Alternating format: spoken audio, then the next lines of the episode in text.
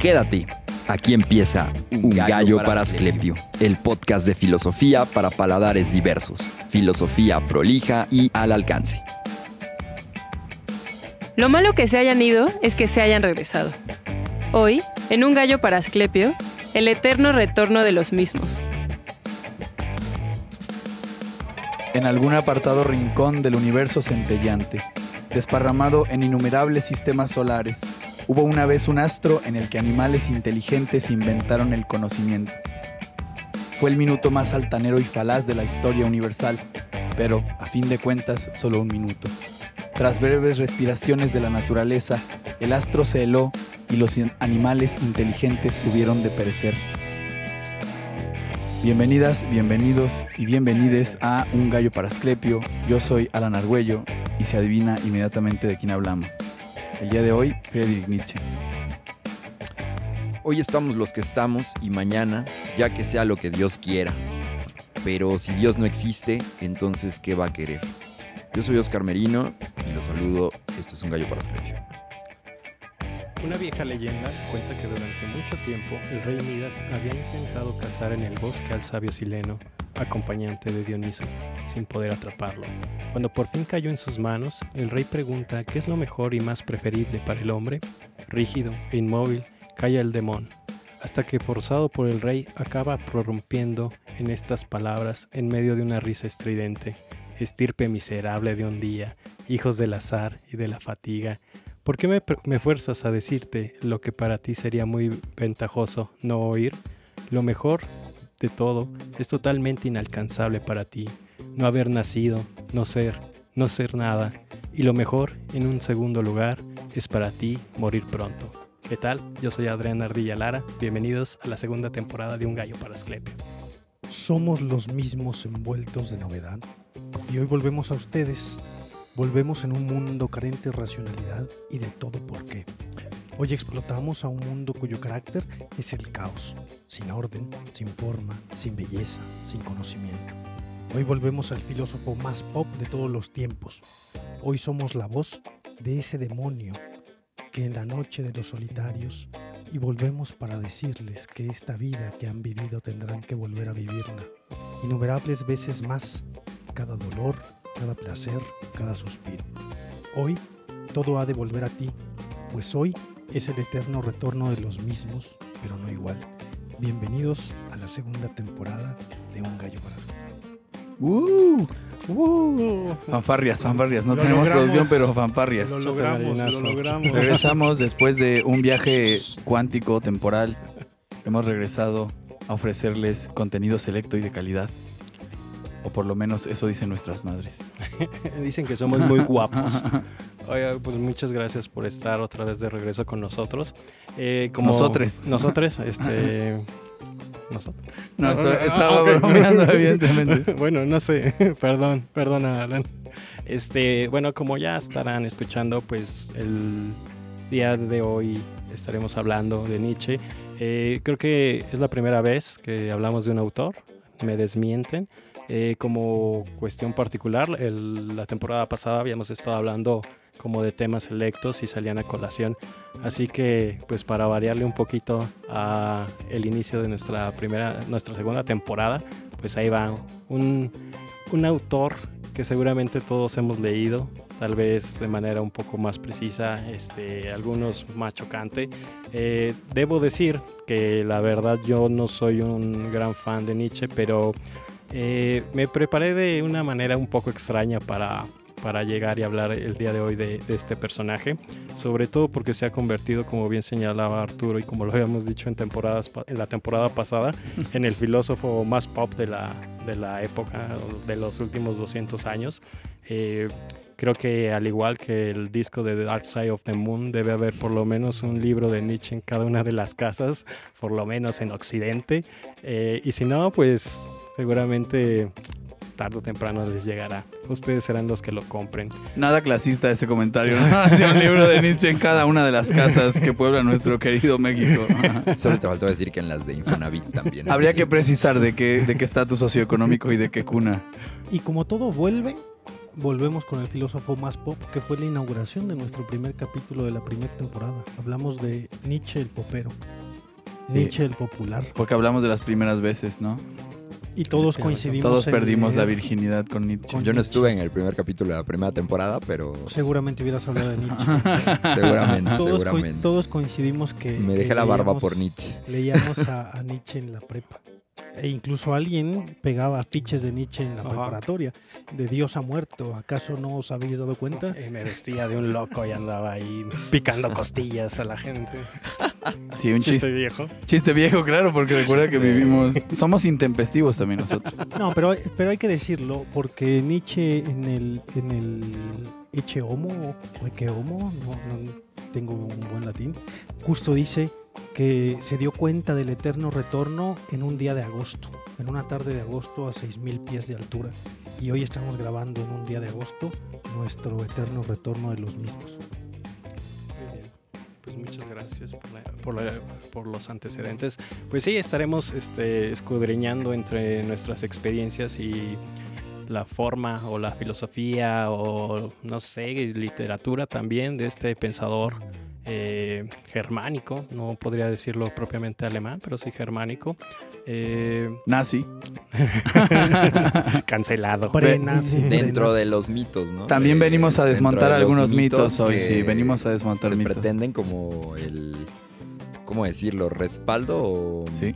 o piedra de inicio de la... que podría ser lo, lo nazi, ¿no? Una mala, una Una mala mala lectura, de sí, Nietzsche, eh, a- de quien muchos culpan a su hermana, que fue la que ordenó sus fragmentos póstumos y que puede que tenga un, un carácter tendencioso, dada, Sí, sí, dada sí. su afiliación con el partido nazi. ¿no? habrá oportunidad de, de hablar un poco al respecto de esta postura a veces pues malversada. También que en estos días que estuve revisando encontré dos, tres pistas que podríamos ir analizando. Ustedes nos irán diciendo, la verdad tampoco es como que queramos hablar sistemáticamente sobre Nietzsche, es un pensador que no lo permite, pero pues estarán saliendo algunas ideas tal vez de lo más... eh, como podríamos decirle, lo más relevante, o por lo menos nuestra experiencia a nivel lecturas, filosófico, porque pues Nietzsche es muy vasto, eh, contradictorio dirían algunos, pero bueno, también se irá esclareciendo, o por lo menos esperemos esclarecer algunas posturas al respecto. Y es gracias a ustedes, nuestros queridos gallo escuchas, antes de, de que empecemos ya con el tema, que seguimos haciendo este bonito podcast, este bonito programa. Y bueno, nos hacen falta muchísimos likes por parte de ustedes, muchísimas suscripciones en nuestro canal de YouTube. Eh, estamos inaugurando también Spotify con video. Este es el primer, el primer episodio que vamos a tener con La cara de en Spotify, ya no nada más en, en YouTube. Y nos pueden encontrar en las redes sociales, Instagram, Twitter como Un Gallo para Asclepio y en, en Facebook como Free Games. Este, Sorry. Nos, los- nos clonaron. Hemos Para- quizá de decir para, nuestros gallo escuchas en que fuimos víctimas de un hackeo. Eh, Ahora No, somos Free no. Games y nos No dedicamos a especular en la bolsa. sí, sí, sí. ahora, Criptomonedas. ahora nos, nos llamamos Free Games en Facebook. Entonces, eh, puedes seguir apoyando este bonito proyecto que gracias a ustedes sigue llegando cada 15 días hasta sus hogares por aquellos que, que han seguido escuchándonos y repetido los programas y, y que nos patrocinan en Patreon. Y bueno, si usted no puede patrocinarnos en Patreon, pero puede ayudarnos a recuperar nuestra cuenta de Facebook, seguramente se lo vamos a agradecer con Hack ético. Hack ético. Me da culpa, me da culpa. Ya luego habrá tiempo. Ya en, el- en los últimos episodios de esta temporada les estaremos contando. No descarguen Photoshop. Si podemos dar un consejo útil aquí en un gallo para Asclepio, no descarguen Photoshop de páginas dudosas. Ajá. Es el principio del mal. Sí, sí, sí. Me da culpa. Y pues bueno, ¿qué tenemos, qué tenemos con Nietzsche? ¿Qué tenemos en el menú, Alicia? Eh, Con Grupo Nietzsche. Con grupo Nietzsche, a mí me gustaría hablar a lo mejor un poco mm, más de los antecedentes. Eh, conozco poco de su vida, mm, pero en estas días eh, de revisión, pues también, eh, como toda buena historia de la filosofía, pues están hablando de los vaivenes que le pasó al, al joven Nietzsche, al niño Nietzsche, al adulto Nietzsche y todos los problemas a los que se enfrentó. Sin embargo, me gustaría hacer eh, hincapié en el contexto que se está desarrollando su filosofía, porque eso también es mucho, muy importante. Pasa que muchas veces cuando estamos, cuando somos estudiantes, creemos que Nietzsche es este filósofo que surge de la nada y que viene a derrumbar toda la filosofía y que después de Nietzsche pues no hay nada. Después de la muerte de Dios solo quedan sus partículas. Era el chiste que decían cuando se descubrió la partícula de Dios. Y en este caso, pues bueno, tendríamos que regresar un poco, evidentemente. Qué chistoso, ¿eh? Qué, qué cagado el chiste. Tres horas después. Sí, que- justo. Este, eh, me gustaría regresar un poco a, a la tradición, a la historia de la filosofía, que si bien sabemos, o por lo menos ya hemos platicado aquí, que no es una cuestión eh, tangente, eh, estructurada, sino que se va desarrollando. Eh, surge un pensador que eh, seguramente conocerán ustedes, y si no lo conocen, vayan y échele ojo, que se llama David Hume que él vino a hacer una ruptura muy fuerte con la metafísica al determinar que no se podían conocer las esencias de las cosas. Lo voy a simplificar, ahí disculpe si usted es un especialista. Un postdoctor. Ajá. Un, un empirista Esa- inglés ah, del empirista, siglo ¿no? XVI. Si todavía está uno que otro por ahí medio perdido, pues está... Si usted es del siglo. XVI y británico, Disculpe mi mal inglés. Excusez-moi. Ah, ese no es inglés. Bueno, ni modo. Entonces, David Hume vino a hacer esta reestructura del pensamiento que influyó de gran medida en un pensador también mucho muy importante, alemán o por lo menos también germano de esta estirpe, que también hubo una ruptura en el conocimiento cuando hay esta negación de las esencias de las cosas, ¿no? Eh, hay una clausura de la metafísica como se ha querido ver y que estos pensadores como Nietzsche, como Schopenhauer, como Hegel, eh, tendrán cierto peso, eh, de estas posturas tendrán cierto peso sobre todo en la forma que se va a estru- estructurar su pensamiento. Hace rato que veía una conferencia, eh, decía Sánchez Pascual que vivimos, eh, citando a Heidegger, que vivimos en tiempos nietzscheanos. Y me gustaría a lo mejor hacer una paráfrasis y decir que Nietzsche vivió en tiempos de Hume o de Kant con esta nueva estructura y con esta nueva epistemología. Ya no podemos conocer las esencias de las cosas, no podemos conocer, no podemos trascender, a la metafísica, pero podemos conocer el mundo fenoménico. El, el entendido como la esencia, pues queda clausurado. ¿sí? Eh, pasa el tiempo y como Kant se convirtió el gran, en el gran boom del siglo XVII y XVIII, pues todos quieren ser sus herederos, entre ellos Schopenhauer, Hegel, Fichte, incluso alguno que otro poeta por ahí como Holderlin, que eran amigos, eh, vivían juntos y estaban de roommates. Roomies a los 30. Gay Silence. Algo dudoso. Gay Silence, sí. Y ahí estaban esos muchachos. Eh, por un lado, hay una renovación o una, una aceptación de la metafísica de nuevo eh, que traspolan, si quieren. Este, les digo, lo estoy haciendo como que muy simplificado para fines. Una eh, disculpa a los alumnos de Ardilla que vieron esto en tres semestres. Sí, claro. y hacen del ser eh, otro concepto, cambian los conceptos, es lo que sabemos, ¿no? Eh, siempre hay una extrapolación de una idea a otra. Y en el caso, por ejemplo, de, de Hegel, pues tenemos que el ser pasa a ser a la razón. Pues, pasa a la razón, se convierte en, el, en la idea que va a estar desarrollando su pensamiento. Pero, por ejemplo, está el, por otro lado, mejor dicho, está la perspectiva de Schopenhauer, que el ser se convierte en, en la voluntad, ¿sí? Y es de ahí donde esta voluntad eh, de existir, de vida, eh, del mismo crecimiento, se va a estar eh, representando en el pensamiento de Schopenhauer. Y a partir de la lectura de un joven Nietzsche, no sé realmente cuándo, cuándo lo lee, sé que es en su juventud y queda encantado con, con la filosofía eh, de Schopenhauer, eh, que él mismo lo llama el pesimismo, por terminar mm, muy en contraposición de cierto desarrollo, cierto progreso que se veía en la ideología alemana, ¿no? Como eh, la creación de un Estado en el sentido hegeliano, o por lo menos el Estado socialista, como lo podemos ver con Marx, y como una serie de interpretaciones posteriores, incluso en, la perspectiva anarquista que termina con la destrucción del Estado, ¿no? Siempre va para lo mejor. Y en el caso de Schopenhauer, pues la voluntad es el desarrollo constante, ya sea de la vida, incluso él mismo lo ve en los minerales, dice que eh, los minerales podrían seguir creciendo y creciendo y creciendo si no estuviera determinado por otras cosas, y en este caso decía pues por las cuevas.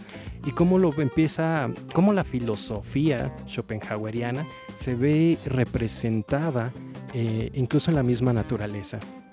Y a partir de esto, eh, Nietzsche irá adoptando, eh, no es un momento para otro, según comentan, pero irá adoptando de manera paulatina y aceptando esta voluntad en su pensamiento. ¿sí?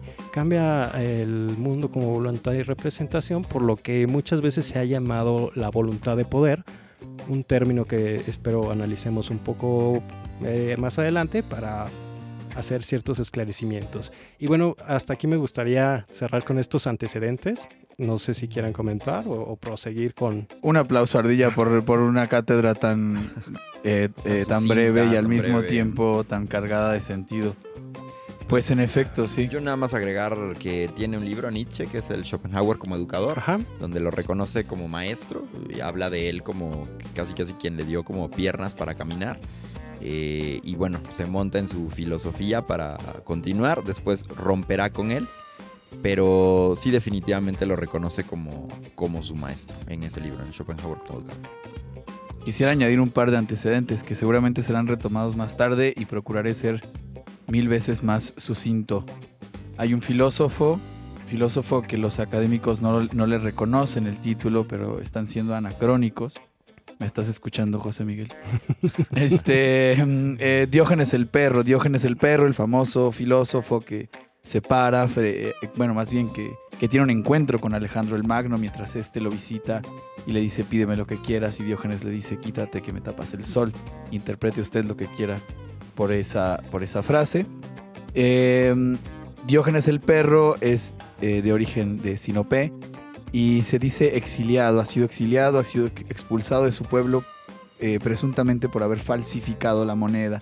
Lo que pasa es que moneda en griego, no misma, eh, también, también no misma se dice no solo de las monedas, sino de las leyes, de las convenciones. Eh, con lo cual Diógenes el perro quiere, quiere decir que él falsifica las monedas, que él troquela las monedas, que las reacuña. Si, si la moneda también, eh, si de la moneda también se dice de la moral, Norma, La norma. la norma, exactamente, el nomos, eh, pues lo que, hace, lo que hace Diógenes es modificar los valores. Es decir, a ustedes les parece valioso esto, ustedes amantes de la civilización, yo voy a regresar a la animalidad. Y ese puede ser el antecedente más antiguo de la transvaloración de los valores, que es uno de los conceptos centrales en, en Nietzsche. Y otro filósofo sería Epicuro, del que ya nos vino a hablar eh, Jorge con, con amplitud y profundidad. Epicuro, el filósofo de la carne, el, el filósofo enfermo, como lo dice Nietzsche, un filósofo tan enfermo que de su enfermedad pudo inventar una semejante felicidad, una felicidad sustentada en el cuerpo, Una salud. una, Una una, una salud. salud. Sí, que eso también es un tema central en Nietzsche, lo que significa salud y enfermedad.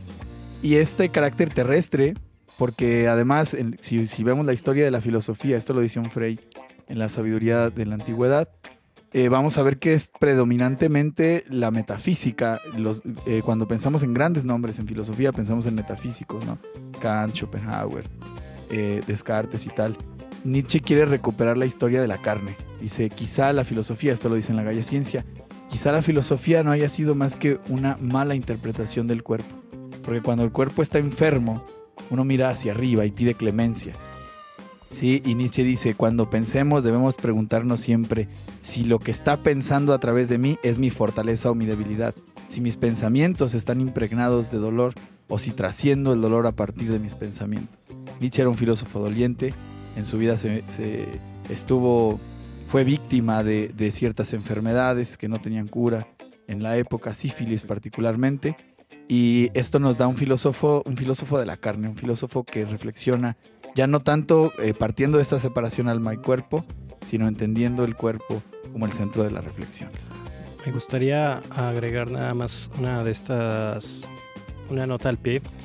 Eh, cuando esta influencia de la enfermedad este, se ve reflejada, según Sánchez Meca, en su forma de escribir, sobre todo en los últimos años de su vida, porque al tener tanto sufrimiento y tantos padecimientos, no tenía posibilidad de sentarse y redactar de manera Aforismo, esquemática. baby. Y eran aforismos, señor, según señala. Eh, era de que, bueno, pues es que eh, el mismo Nietzsche creo que lo dice, no sé si en alguno de sus diarios o alguna de sus cartas, que se sentía tan mal que se la pasaba vomitando, que solo había algunos momentos cuando todo eso pasaba que volvía a tener cierta lucidez y eran momentos de lucidez muy grandes para él. Por lo tanto, tenía que apremiar el tiempo, tenía que hacerlo rápido y se, ponía a escribir en, en aforismos. Las enfermedades efectivamente lo van a estar señalando y va a ser una constante, eh, incluso dentro de la misma moral y sus críticas a la sociedad.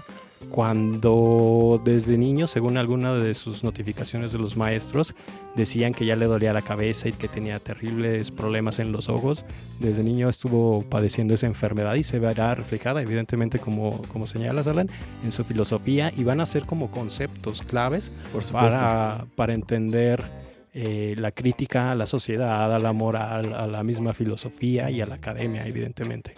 Por supuesto, Nietzsche recupera uno de los oficios más antiguos del filósofo, que es la de hacer las veces de médico, de médico diagnosticador. En ese sentido, digamos, esto ya lo tienen los estoicos, esto ya está en Aristóteles, le toman el pulso a la cultura, ¿no? Como decía una maestra que queríamos mucho. El filósofo tiene como función hacer un diagnóstico de la cultura, reconocer qué es lo enfermo en ella y qué es lo sano en ella. Y, esto es una forma en- que comparten otros tantos pensadores, donde no está desligada la vida de la filosofía en este caso, ¿no? Su enfermedad eh, es una especie de, de plataforma para pensar en la salud. Eh, Nietzsche es un convaleciente, es decir, una persona que está permanentemente enferma, pero con vistas a la salud, siempre en estado de recuperación. Y de ahí que pueda utilizar los conceptos de salud y enfermedad como plataforma, decía ya, para lo que también es clásico en Nietzsche, que es el perspectivismo, ¿no? La salud nos ofrece un punto de vista sobre la enfermedad y la enfermedad nos ofrece un punto de vista sobre la salud. Esto es más claro en el caso de la enfermedad, ¿no? A todos nos pasa que estás enfermo y supeditas todas tus jerarquías y dices, ya no me importa ese auto de lujo, no me importa el viaje a Europa, lo que quiero es estar sano. Y la salud también nos ofrece un punto de vista sobre la enfermedad, nos hace agradecer estar sanos y no enfermos. Pero dice Deleuze en su libro Nietzsche que hay una salud superior. Esto no quiere decir que salud y enfermedad sean equivalentes, como atalayas que nos permiten mirar el otro punto de vista. Hay, una salud superior y esta salud consiste en el desplazamiento, en la capacidad de desplazarnos psíquica, espiritual o epistémicamente desde el punto cuando estamos sanos hacia el punto de vista de la enfermedad y cuando estamos enfermos hacia el punto de vista de la salud. Es, es, es una de de los nodos en los que se conjuntan, como decía ya, filosofía y vida. Bueno, señalar que alguien, pues, una persona totalmente terrenal, corporal, fragmentado, y sobre todo en la salud, ¿no? Que es cuando nos damos cuenta de las... Dejamos de ver el todo del cuerpo para centrarnos en ciertas partes, ¿no? Como si te golpeas algún, algún, algún brazo, piensas solamente en el brazo, ¿no? Eh, creo que así es Nietzsche, ¿no? Precisamente retratado en su eh, escritura fragmentada, que de la cual pues podemos hacer un todo, ¿no? De la cual se extraen conceptos, se extraen su lo que se podría llamar de alguna manera cierta sistematización, como su voluntad de poder o ciertas cosas, pero en realidad es son más fragmentos, ¿no? Y la ambigüedad que tiene, que algunos lo consideran más como un poeta o como un escritor, antes que un filósofo, ¿no? Y bueno, señalar que fue filólogo, ¿no? Antes de, Pues, pues, antes de sí, es que tiene, mencionarlo como filósofo. tiene esa formación, creo que por eso no se le cataloga tanto. eh, o tal vez sería como un filósofo medio extraño, no sé. Se nos ha prestado la, eh, no sé, nos ha puesto la atención en que sí es un filósofo, pero sí eh, creo que tiene una formación filológica que le da más peso a eso y que por lo mismo tiene la posibilidad, a diferencia de filósofos de, esa época, de hacer ese análisis sobre toda esa gran importancia y dentro de sus primeros textos de hacer la otra vez lo digo el análisis entre lo dionisio y, y lo apolíneo que va a ser algo que irrumpe que se conocía tal vez pero que no se había puesto como a manera de reflexión a nivel filosófico y las implicaciones morales que tiene. Una de las cosas que a mí me gustó mucho en estos días de investigación es que viene a ser, si quieren, la primera, el primer gran construcción de construcción de una moral, de una tradición y que no implica la creencia, o por lo menos eso decían, de que una persona crea o no, sino las consecuencias que va a tener este, esta creencia, esta religión a nivel social y a nivel individual, si se gusta, por ejemplo. Eh, como lo vienen haciendo a lo mejor los posmodernos o incluso Marion y Nancy, que cuando hacen la cuestión del mito nazi no era la implicación de que crean en, la, en una política, sino qué consecuencias políticas o sociales tiene esa creencia, esa idealización. Y eso es lo que viene a, refrescar eh, Nietzsche con estudios filológicos, vaya. No solo es filósofo, sino que anunció la filosofía del porvenir. No, obviamente no está desligado de su actividad. Es músico también. Es músico, eh, no sé si sea poeta, pero si las compone en el aire, pues definitivamente sí. Pero además Nietzsche es músico, Sí, eh, eh, a pesar de ser un, filósofo que ubicamos en la segunda mitad del siglo XIX, es el gran anunciador de la filosofía contemporánea. Eh, no quiero meterme yo como en el problema de decir que la posmodernidad o no sé qué, pero decir Occidente tiene graves problemas y son graves problemas fundacionales y son tan graves que los damos por hecho aun cuando no los hemos sometido a la crítica ni al escrutinio de la filosofía con cierta rigurosidad. Y por eso viene la denuncia que hace Nietzsche desde la genealogía de, empezar como un filólogo y renunciar a lo clásico eh, porque estaba dado por sentado y estaba dado por hecho. Y vienen los grandes sistemas eh, que empiezan a denunciar, eh, bueno, no a denunciar, vienen los grandes sistemas modernos de, Occidente, de Europa, que se construyen a partir de Nicolás Copérnico, de Galileo Galilei, de Giordano Bruno y luego vienen con Kant y vienen con Hegel y se dan por supuesto y se dan como el espíritu de la generación occidental moderna y, aparece Nietzsche de pronto y dice hay algo como que me falla, hay algo que no me cuadra, hay algo que no me checa, mejor vamos a, a rastrear dónde fue este punto de quiebre que dimos por hecho cosas que, por supuesto. que, parecen como un fundamento, pero que si las sometes un poquito a juicio, que si las sometes un poquito a la misma crítica, ves que el fundamento no es tan fundamental. El fundamento no es ese hipokeimenon, ese sustrato, ese, ese suelo del cual lo parte. Y entonces se aparece Nietzsche como el gran anunciador bueno, ella es un Nietzsche muy posterior, no el, no Nietzsche primero. No sé si, si estoy arruinando el hilo conceptual conductor que tienen, pero aparece este Nietzsche anunciador de la muerte de Cristo, no el, no el que la... No, Cristo ya había muerto, de la muerte de Dios. La muerte de Dios, la muerte de Dios. Sí, el, el, gran anunciador. 1800 años después, oigan, les tengo noticias, Cristo acaba de fallecer. Cristo murió y por sus pecados. Perdón, perdón, es, muerte de Dios, que aparece Nietzsche como anunciando la muerte de Dios y que nosotros lo vemos como un revolucionario al decir, ah, Nietzsche mata a Dios, pero no, no, no, tranquilo, lo que hace Nietzsche es denunciar a Occidente que se ha fundamentado en una metafísica que el mismo Occidente se ha encargado de matar una vez y otra vez y otra vez y otra vez. Lo que dice Nietzsche, a ver, estos fundamentos que nosotros tenemos como, como Occidente, estos fundamentos que nosotros damos como por sentados siendo europeos, pues resulta que son contradictorios ante lo que ante lo que parece Occidente, ante lo que parece nosotros. Y entonces viene la vuelta de, tuerca a volcarse a la moral y decir, a ver, ¿qué onda con estos asuntos morales que nosotros tenemos? No necesariamente son eh, dónde aparecen.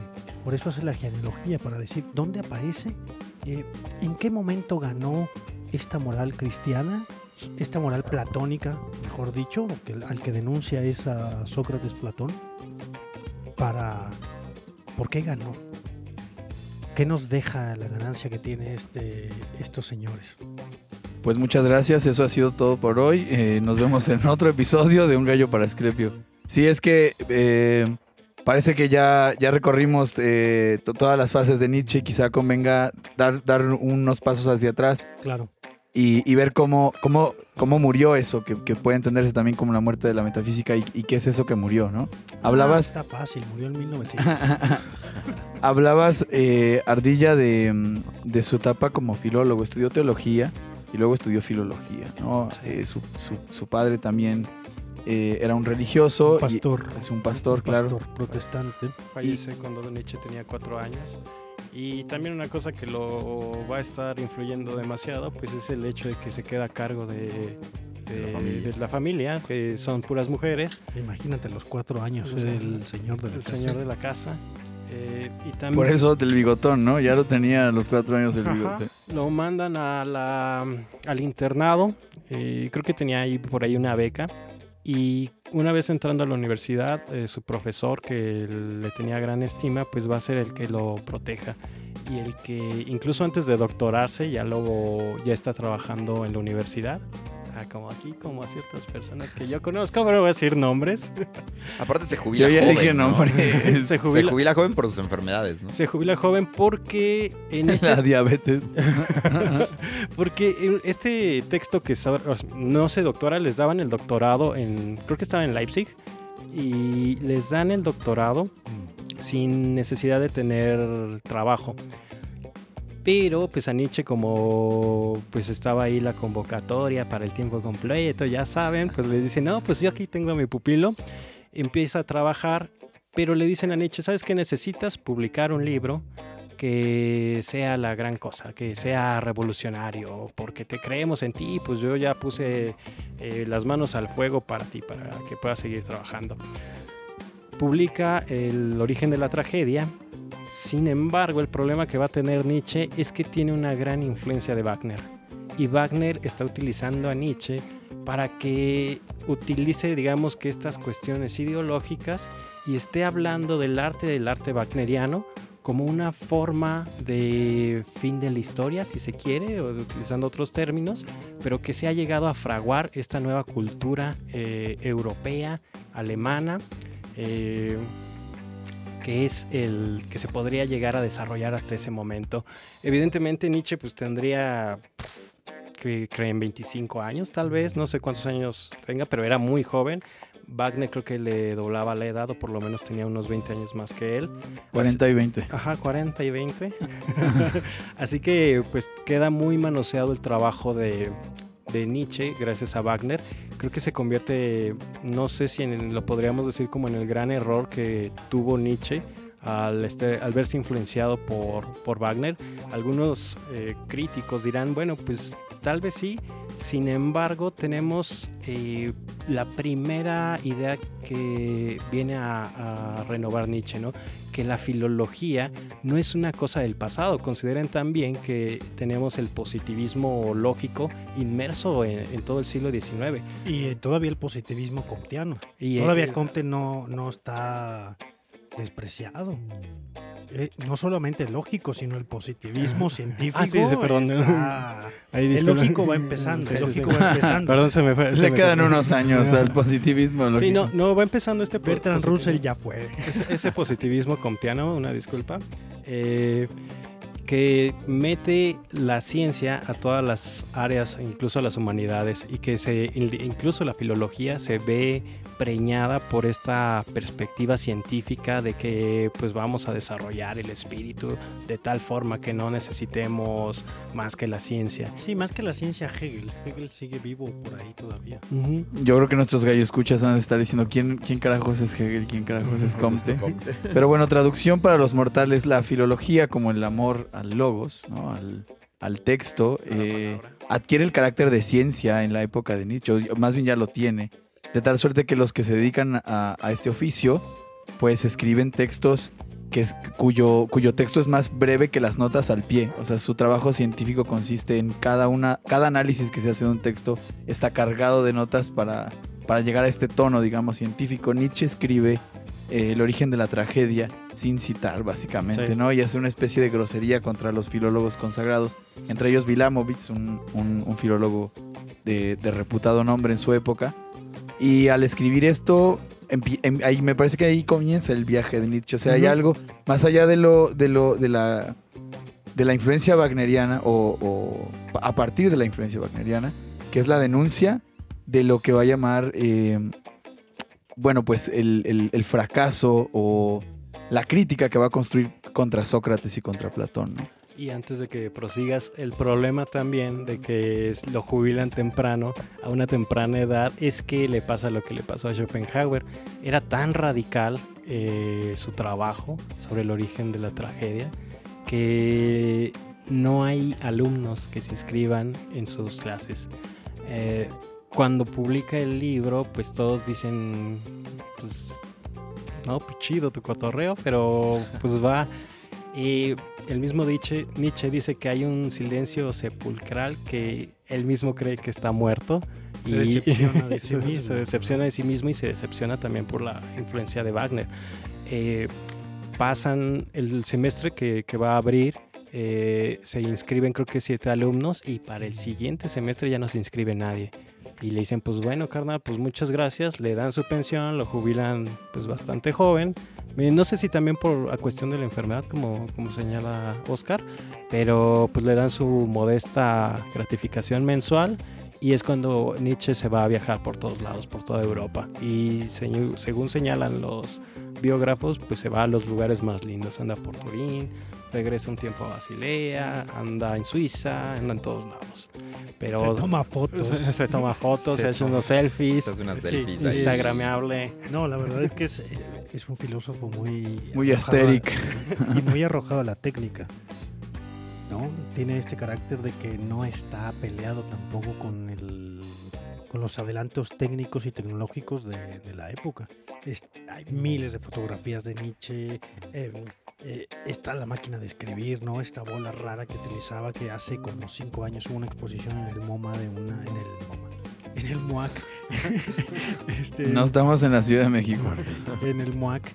eh, Controla tus impulsos chilangos. acerca de la. No, el MoMA estuvo en Nueva York. Ah, claro. no, en el Pensé MOAC, que habías dicho el Jumex, perdón. Pues cerquita del Jumex hubo una exposición con una máquina de escribir que utilizaba Nietzsche, que era la- una, una esfera rara, y un presupuesto de la exposición era que eh, tenía migrañas y aparte seguramente utilizar esa máquina de escribir rara que era redonda, no plana como las que conocemos, como las de la computadora, hacía que le doliera un poco más la cabeza de lo que ya de por sí le dolía por sus migrañas. Porque no estaba peleado con la técnica, era un filósofo como muy de avanzada, ¿no? Como muy hipsterillo de su época, un modernillo de su época. Eh, Eso debe ser por el bigote. No, no era un perro flauta, era un hipster. Guapo, y soltero y vestido para matar. Bueno, eso dicen los, los amantes de Nietzsche. Tenía, tenía una visión eh, idealiz- idealizada de los griegos. Yo, eh, pensaba que los griegos antes de Sócrates llevaban una especie de equilibrio entre lo que, lo que se va a interpretar eh, como lo apolíneo y lo dionisiaco. Eh, este- esta lectura ya ha sido criticada por, por Giorgio Colli como una lectura simplista de lo apolíneo y lo, dionisiaco, donde lo dionisiaco sería lo referente a el placer, al éxtasis, a la música, al arte, por decir una palabra, y lo apolíneo sería lo racional, lo lógico, eh, el discurso como tal, la razón. Eh, la crítica de Nietzsche, la crítica a Sócrates, eh, digamos que decimos Sócrates-Platón como una muletilla, pero es que es difícil separar a Platón el escritor, donde el personaje principal es Sócrates y no sabemos cuándo habla uno y cuándo habla el otro, pero parece que Sócrates, ya, ya solo voy a decir Sócrates a partir de ahora, viene a, a hacer una división, una especie de transvaloración en realidad de este equilibrio entre lo, lo artístico, lo extático, lo corpóreo y lo intelectual, lo racional. Lo divide en dos y dice, hay una cosa más importante que la otra. Ustedes griegos, y esto está en la apología, se preocupan más de su cuerpo que de su alma. E inaugura una, una serie de dicotomías, una serie de divisiones. Así como separó eh, alma y cuerpo, se va a separar también pensamiento y vida. Y aquí es donde nace el concepto, y aquí es donde nace el mundo de las ideas, de esta serie de bifurcaciones, donde cada bifurcación tiene un valor. No solamente se separa lo celeste y lo terrestre, sino que se le, se le, se le- se le otorga un, barro- un valor. Eh, va a tener como último eco afortunado. Afortunado digo para los cristianos, el hecho de que esta filosofía platónica va a encajar muy bien con las ideas religiosas cristianas, donde eh, el alma tiene mayor preponderancia que el cuerpo, de tal suerte que se termina sacrificando el cuerpo mediante ayunos, mediante sacrificios. No necesariamente tenemos que imaginarnos así las golpeándose la espalda, pero sí hay una preponderancia del alma sobre el cuerpo. La denuncia de Nietzsche es esta, decir, tú empezaste, tú Sócrates, empezaste con esa tendencia rarísima de valorar más la conciencia, la racionalidad, el espíritu y hacer del cuerpo menos que nada. Y ahí es el inicio de la metafísica. La metafísica, bueno, obviamente tenemos a Parménides y tal, pero quizá el inicio de la popularidad de la metafísica con Platón, que divide el mundo en dos, lo real y lo aparente, lo verdadero y lo aparente, lo racional y lo corpóreo, y esto aniquila lo, que, lo que Nietzsche entiende por la esencia de lo griego. Los griegos estaban muy bien hasta que llega Sócrates a decirle, no, lo más importante es el alma, olvídate del cuerpo y trata de hacer una recuperación de lo corpóreo. Y creo que eh, ustedes me dirán, eh, hay un apego o por lo menos una similitud más cercana a los sofistas que, lo que viene a ser la misma, el mismo Sócrates, Platón y Aristóteles. ¿Por qué?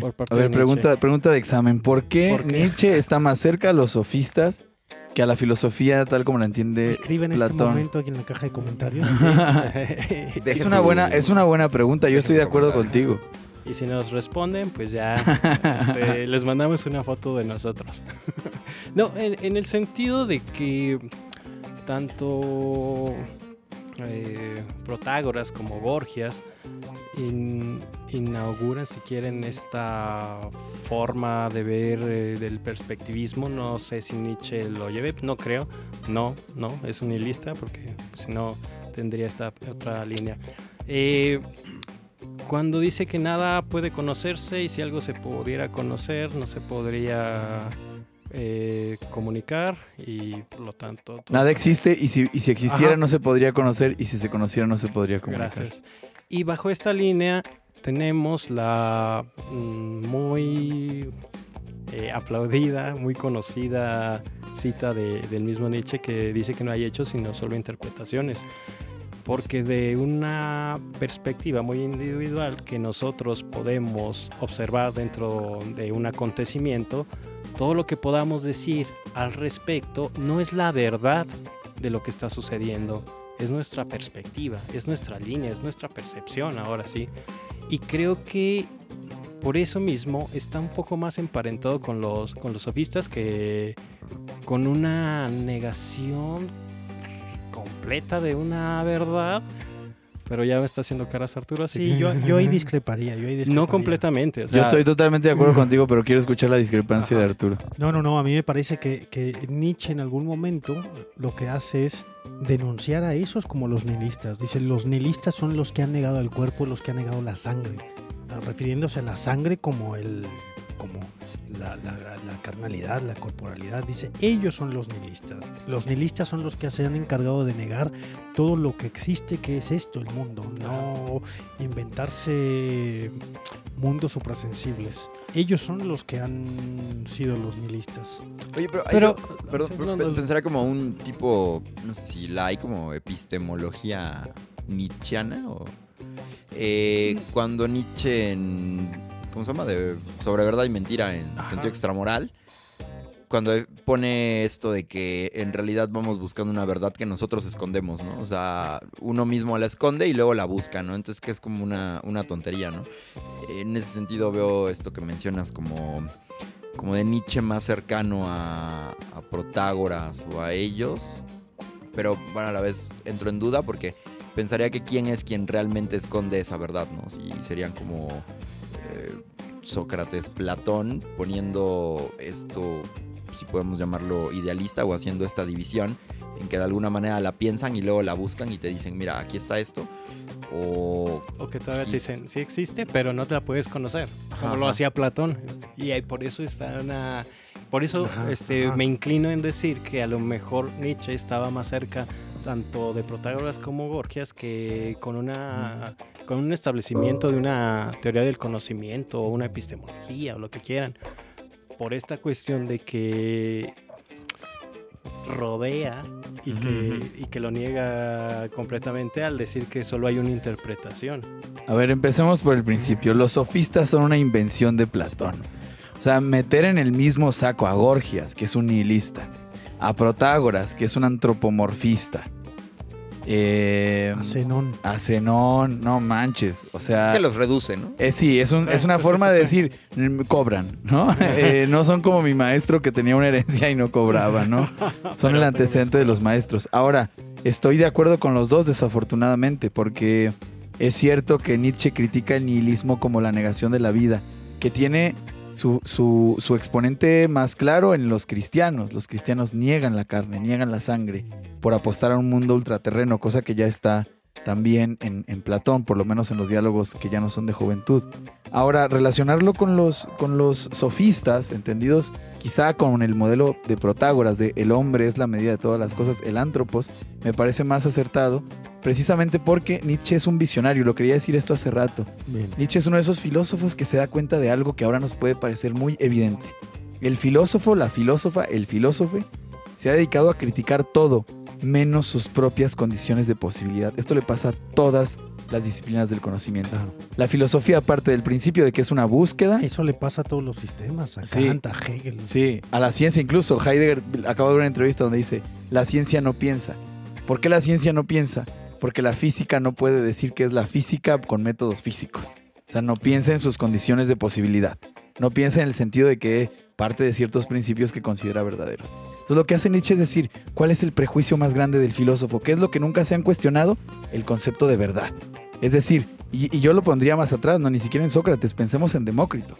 Demócrito, cuando supuestamente, según un Frey, ve una ventana abierta, seguramente les ha pasado, y por la ventana se filtra un rayo de luz y empezamos a ver como pequeñas pelucitas. Demócrito intuye que el mundo está construido así, que está construido por átomos y vacío, que todo lo- la apariencia de solidez con la que nos enfrentamos es más que apariencia, y detrás de esa apariencia está la verdad, una serie, insisto, de átomos y de vacío.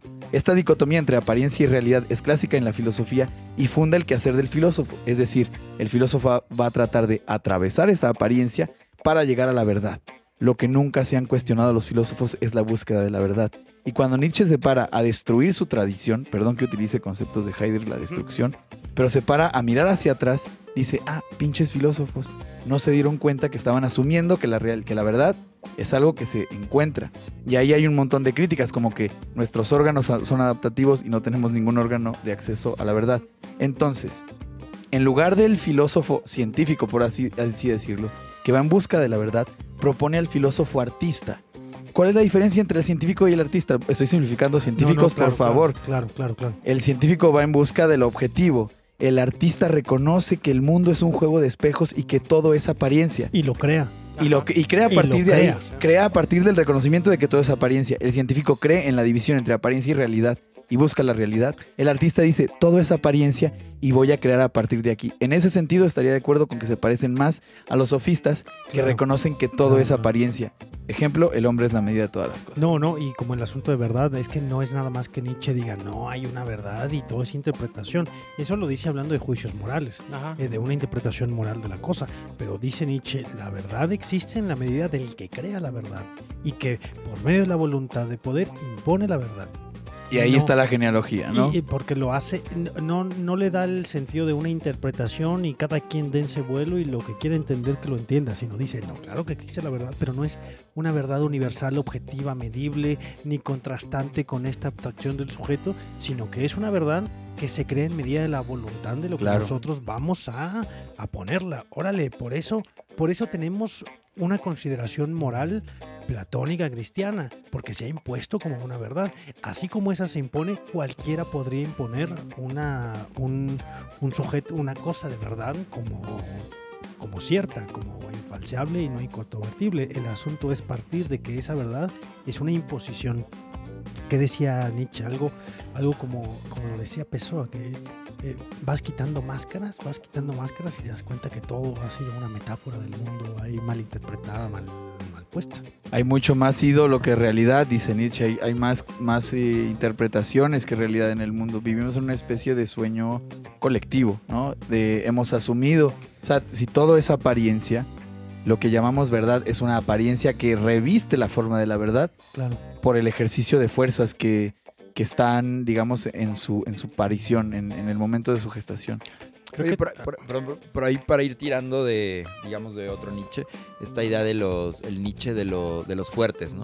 Y no de los, como de la, como de la moral de los débiles, ¿no? El Nietzsche que, Ese es el Nietzsche que a lo mejor tú denunciabas como el Nietzsche romántico de los griegos antes de Sócrates.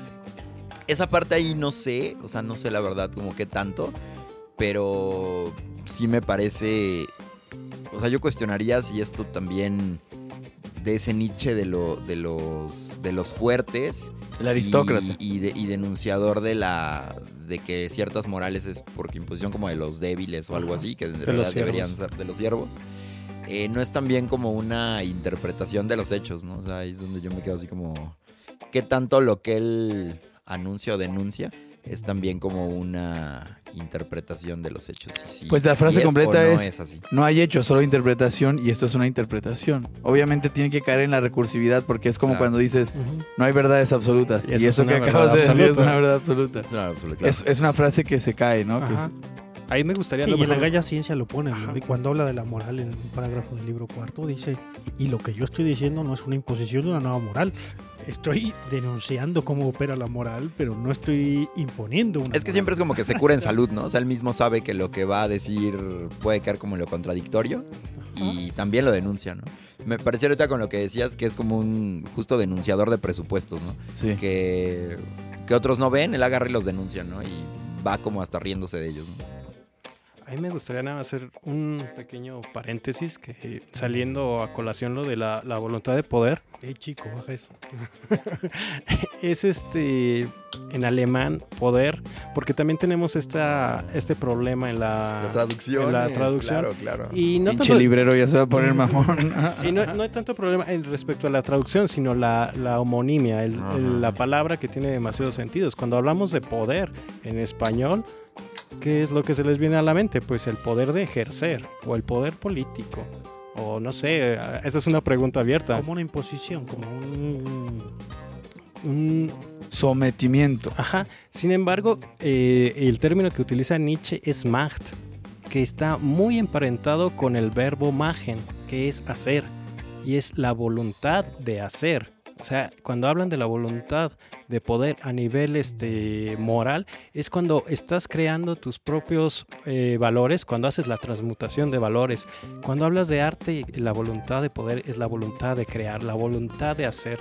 Y es también por eso que tiene un gran peso la, la cuestión poética, artística, constructora, eh, de la que estará hablando Nietzsche. ¿Y cómo crea Claro. sino a partir de la destrucción de, o, o de los cimientos que quedaron de, de la tradición? Creamos a partir de, de lo dado, de la destrucción de lo dado. Por eso creo que a veces eh, hay una malinterpretación respecto al concepto de poder, porque también poder es de que yo puedo ir Sí. y caminar. Sí, como la potencia aristotélica.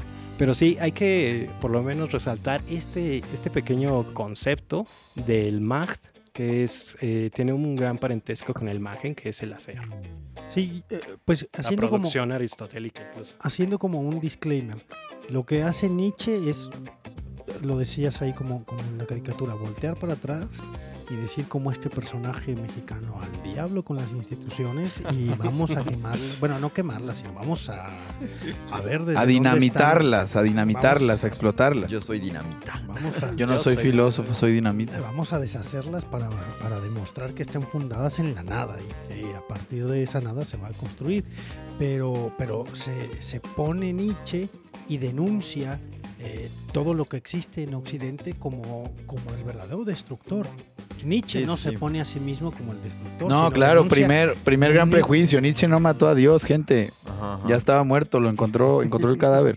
Sí, claro, Y bueno, allá lo habían íbamos, denunciado íbamos a Hegel. llegar, íbamos a llegar eventualmente a eso, pero Tú no. llegaste desde el principio. Pues es que esa es la cosa. ¿Cómo llegas a Nietzsche?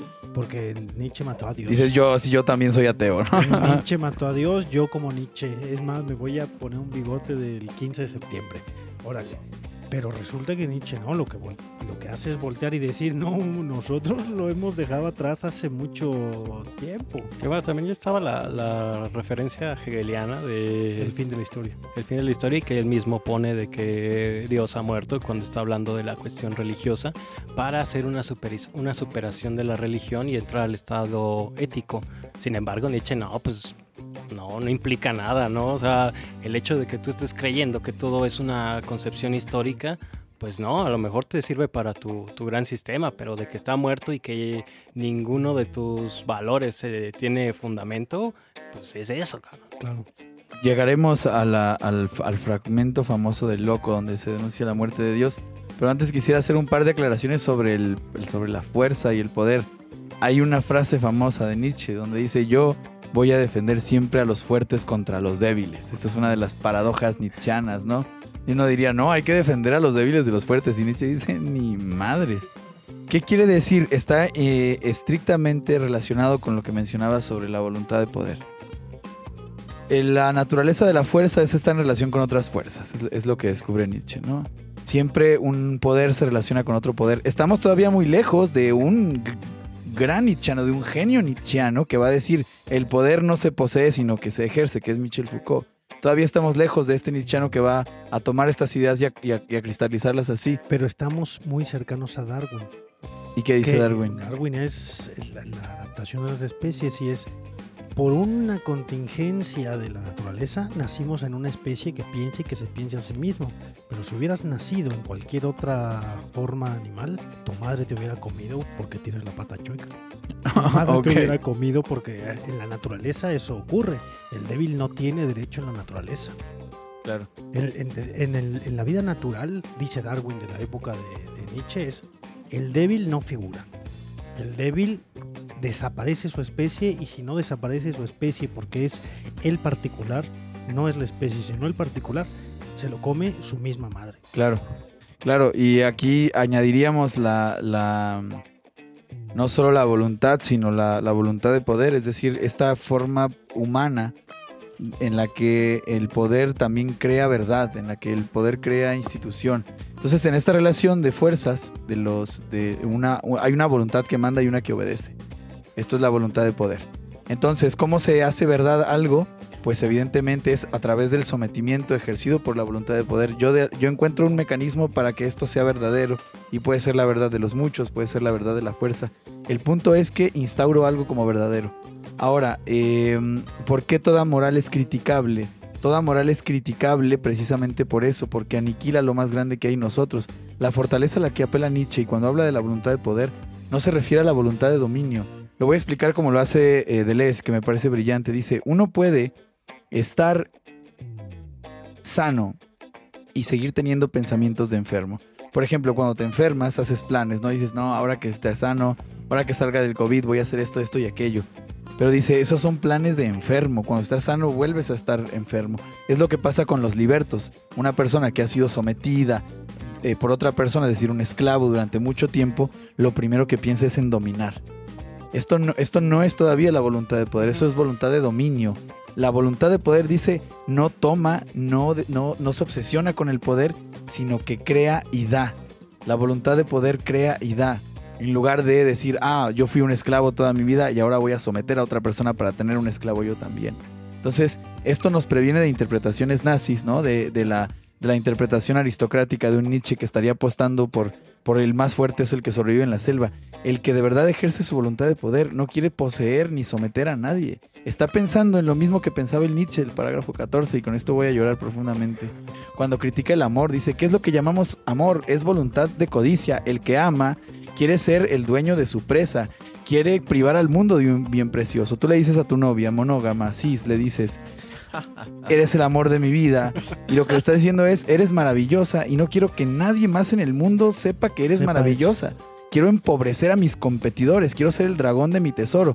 Dice, nosotros creemos que amor y egoísmo son antagonistas, pero el amor es la expresión más exacerbada del egoísmo. Quizá haya un sentimiento en el que las voluntades se conjunten y, es, y esas eh, finalidades eh, eh, individuales pasan a una finalidad común Y quizá eso se llama amistad. Cuando Nietzsche piensa en la voluntad de poder, está pensando en algo más cercano a esto que en la voluntad de dominar o de someter a otros. Dice, más que codiciar o tomar, crear y dar.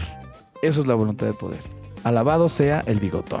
Hay una de las cosas que... Como ahorita- amar sin que, que trae- El lado oscuro del corazón. Bueno, pero la, cosa muy interesante, me parece, con la voluntad de poder es que primero toma, como decías al principio del programa, a, a Schopenhauer como el maestro. Sí, sí, como el más. Y después dice al diablo con Schopenhauer. Schopenhauer era un metafísico. ¿Cómo que el mundo está enfermo? ¿Cómo que el mundo es un padecimiento constante? De la única cosa que puedo recuperar de Schopenhauer es la voluntad. Pero no la voluntad de Schopenhauer, sino que puede haber una voluntad que es esta voluntad de poder, esta voluntad de él que crea la verdad y que crea su moral a partir de sí mismo y de su propia consideración de libre Claro. de su propia consideración de libre, Claro. porque el libre es el que, el que se vuelve total y completamente responsable de sí mismo sin achacar asuntos metafísicos ni al otro ni allá, porque también en, en esta ruptura mágica que tiene Nietzsche con la denuncia del sujeto y del objeto y de Occidente, dice, la barrera del otro se rompe cuando amas, cuando tienes sexo, cuando, cuando ocurre la carnalidad y tocas al otro se rompe. Antes que lo dijeran el fenómeno erótico, estos, los Jean-Lucs. este, Los Jean-Luc. Los. Lo Los dijo- Jean- Los mariones. Lo, lo dice, lo dice No, Nietzsche. La embriaguez, la danza, el- el- la carnalidad, el sexo rompe esa, ese paradigma del otro, porque no es tanto el otro, la naturaleza lo que hay es el colectivo, no es esa yo que es una abstracción para decir todo lo que se puede conocer, sino es esa, esa colectividad, ese, ese, ese todo de, a partir de lo natural de la carne, de la sangre, lo dice Nietzsche, no en el sentido real de la sangre, sino en el sentido de la conexión con la tierra. Ay, Por ahorita, con lo que dijo Arturo, me recuerda esa parte que no recuerdo dónde rayos lo dice, que, que él no, no quiere ser, o sea, que lo sigan ni ser seguido, ¿no? Algo así. yo creo. Porque lo pueden llegar a, pueden llegar a crear un ídolo. Creo un ídolo. Ajá. Buscas adeptos, buscas ceros, dice. Dice Y- Nietzsche, yo no quiero que anden haciendo el podcast de mí cuando me muera. Totalmente, pero bueno, igual no sé si para, digo, en, en lo, en lo que sigamos, pero para ir poniendo sobre la mesa esto que queríamos también decir de lo del filósofo pop y lo del filósofo que se ha vuelto pues un meme, ¿no? O sea, hay una, y una burla un poco, ¿no? De, de tan popular que es, de pues tantos adeptos que crea. eh, pues no sé, creo que es que es tan libre la interpretación que creo que termina ocurriendo eso, ¿no? Pero sí me parece que llega la gente a él por esta destrucción que aparentemente hace, cuando en realidad, como ya dijeron, es un denunciador de quienes realmente hicieron ciertas destrucciones, por ejemplo, ¿no? Sí, sí, sí, que me, eh, intuyo ahí que, que huele a que llegamos a Nietzsche porque llegas con el Zaratustra, llegas con el Anticristo y bueno, yo no soy tan prolijo lector de filosofía como estos ínclitos con los que me encuentro y en este, este jardín de prodigios con el que me encuentro, por cierto, que se acaba de estrenar el libro del premio Torri 2021. Este, el jardín de los Spoiler alert. Es- Spoiler alert ya, para No, cuando usted escuche esto, ya Spoiler alert, no es un publicado. buen libro. Se acaba, se acaba de estrenar El Jardín de los Prodigios. Bueno, pues me encuentro en este, cultivando estos prodigios que están por aquí. Pero, pero Nietzsche, al menos el Zaratustra, es una de las obras más complicadísimas que te puedes encontrar. Pinche Es novela. Fea, Es un, es un libro, aburridísima, es no hay un libro acción. complicado. Complicado, complicado. Y el, el- el asunto que pasa con Nietzsche, con el pop, es que llegas con el Zaratustra, lees Zaratustra y dices, pero claro, este hombre me está hablando a mí. Este hombre está hablando de mí. Hay, hay como Sí, una, claro. hay como una vivencia de, de ver a Zaratustra y lo que hace Zaratustra y dices, pero soy yo, pero soy yo, pero soy yo. Claro, claro, no, pero- porque pero- un, porque es pero un yo creo- mocoso. Pero yo creo que el Zaratustra es de las poquísimas obras eh, que, que- que de manera forzosa necesitas a alguien que te lleve de la mano por el camino del Zaratustra. Hay que leer a Nietzsche con guía, sí. hay que leer. Yo a me, Nietzsche yo me decepcioné pinzas. horrible cuando lo leí, porque leí Más allá del bien y el mal, lo conté en el primer capítulo, pero yo iba con la vara bien alta, dije, no, Nietzsche es el nombre más grande de, de los que se escuchan en filosofía. Tú escuchas Descartes y sabes que es un vato aburrido que te va a decir, mire, vamos a, a dividir las cosas en tantas dificultades como sean posibles. Y pero sabes que Nietzsche te va a dinamitar. Y yo leí Más allá del bien y el mal y dije, ¿contra quién se está peleando este señor? ¿Quién es Wagner? ¿Qué es el espíritu alemán? ¿Quién es Paul Rie? O sea, me decepcioné porque esperaba que me explotara la cabeza. Y es precisamente eso, que Nietzsche es más citado que leído, lo decimos mucho en filosofía, ¿no? Es más, se habla mucho de él, es la jeta de todos los congresos de filosofía de estudiantes. Pero apenas te adentras un poco en la lectura y eso es un derribador de ídolos. Y, y en ese sentido tendríamos que también derribar al ídolo Nietzsche. O sea, también que, que dejar de prescindir eh, tanto de él y quedarnos con la, con la lección esta de, de no me sigas a mí, síguete a ti mismo, ¿no? Eh, Totalmente. ah, La voluntad de poder. Me estaba acordando a lo mejor un poco también de esta cuestión que, eh, que hablaban de la, de la moral. Eh, me recuerda mucho porque Camus se convierte en un gran leo- lector Ahora de Camus Nietzsche. te entra en la escena. Obviamente. Después de la nada. Y me critican a mí por meter a Sócrates y a No, Nietzsche no. Porque Camus era un gran lector de Nietzsche. Siempre traía su estampita de Nietzsche. Y a Y si era tan iba- listo porque se Su sticker, traía su sticker. Traía su sticker ahí. Lo traía en el celular. Se quería dejar el bigote, pero no le salía. No le salía, era Era un imberbe. Pero retoma mucho esto de la de una, un concepto nietzscheano que se llama la moral de, de gran porte, que es no la eh, es la creación de los valores, pero para sí mismo, no para una imposición. Cuando está escribiendo en el mito de Sísifo eh, sobre la vida absurda y el sinsentido de la existencia, evidentemente va a tomar a Nietzsche porque es el que te problematiza esta, esta cuestión pues no implica que la vida que no tiene sentido no merezca ser vivida. Al contrario, tú creas tus propios valores, tú los impones. Y por eso habla mucho también o rescata la figura del genio cuando habla de Nietzsche, ¿no? ¿Quién es el genio? ¿Quién es este niño? Es el que crea sus propios valores, es el que lo impone, es el que te saca. Es esta etapa en que te sacas a ti mismo de esa vida impersonal, en términos hasta si quieren heideggerianos, ¿no? Porque todos los alemanes van a estar jugando en estas dos posturas sobre, siglo, sobre todo en el siglo XIX y en el siglo XX, de cuándo eres realmente una existencia consciente. Y Nietzsche, o por lo menos Camus retoma esto de, Nietzsche, que dice, bueno, a partir de Nietzsche podemos decir que nosotros somos unas personas conscientes y tenemos una vida propia cuando nosotros establecemos nuestros propios valores, no impuestos a los otros. No interesa. Si ellos quieren seguir adelante, muy hasta si quieren como el método cartesiano de que este es mi método, si quieren seguir adelante. Y eso mismo lo tiene Nietzsche. ¿Quiénes son los, los realmente lo- los hombres, los superhombres? Pues los que transmutan los valores. Creo que es lo- la, la gran trascendencia que, que se viene a, a- a postular en, en Camus en el existencialismo, ¿no? La creación de ti mismo, la transmutación de ti mismo.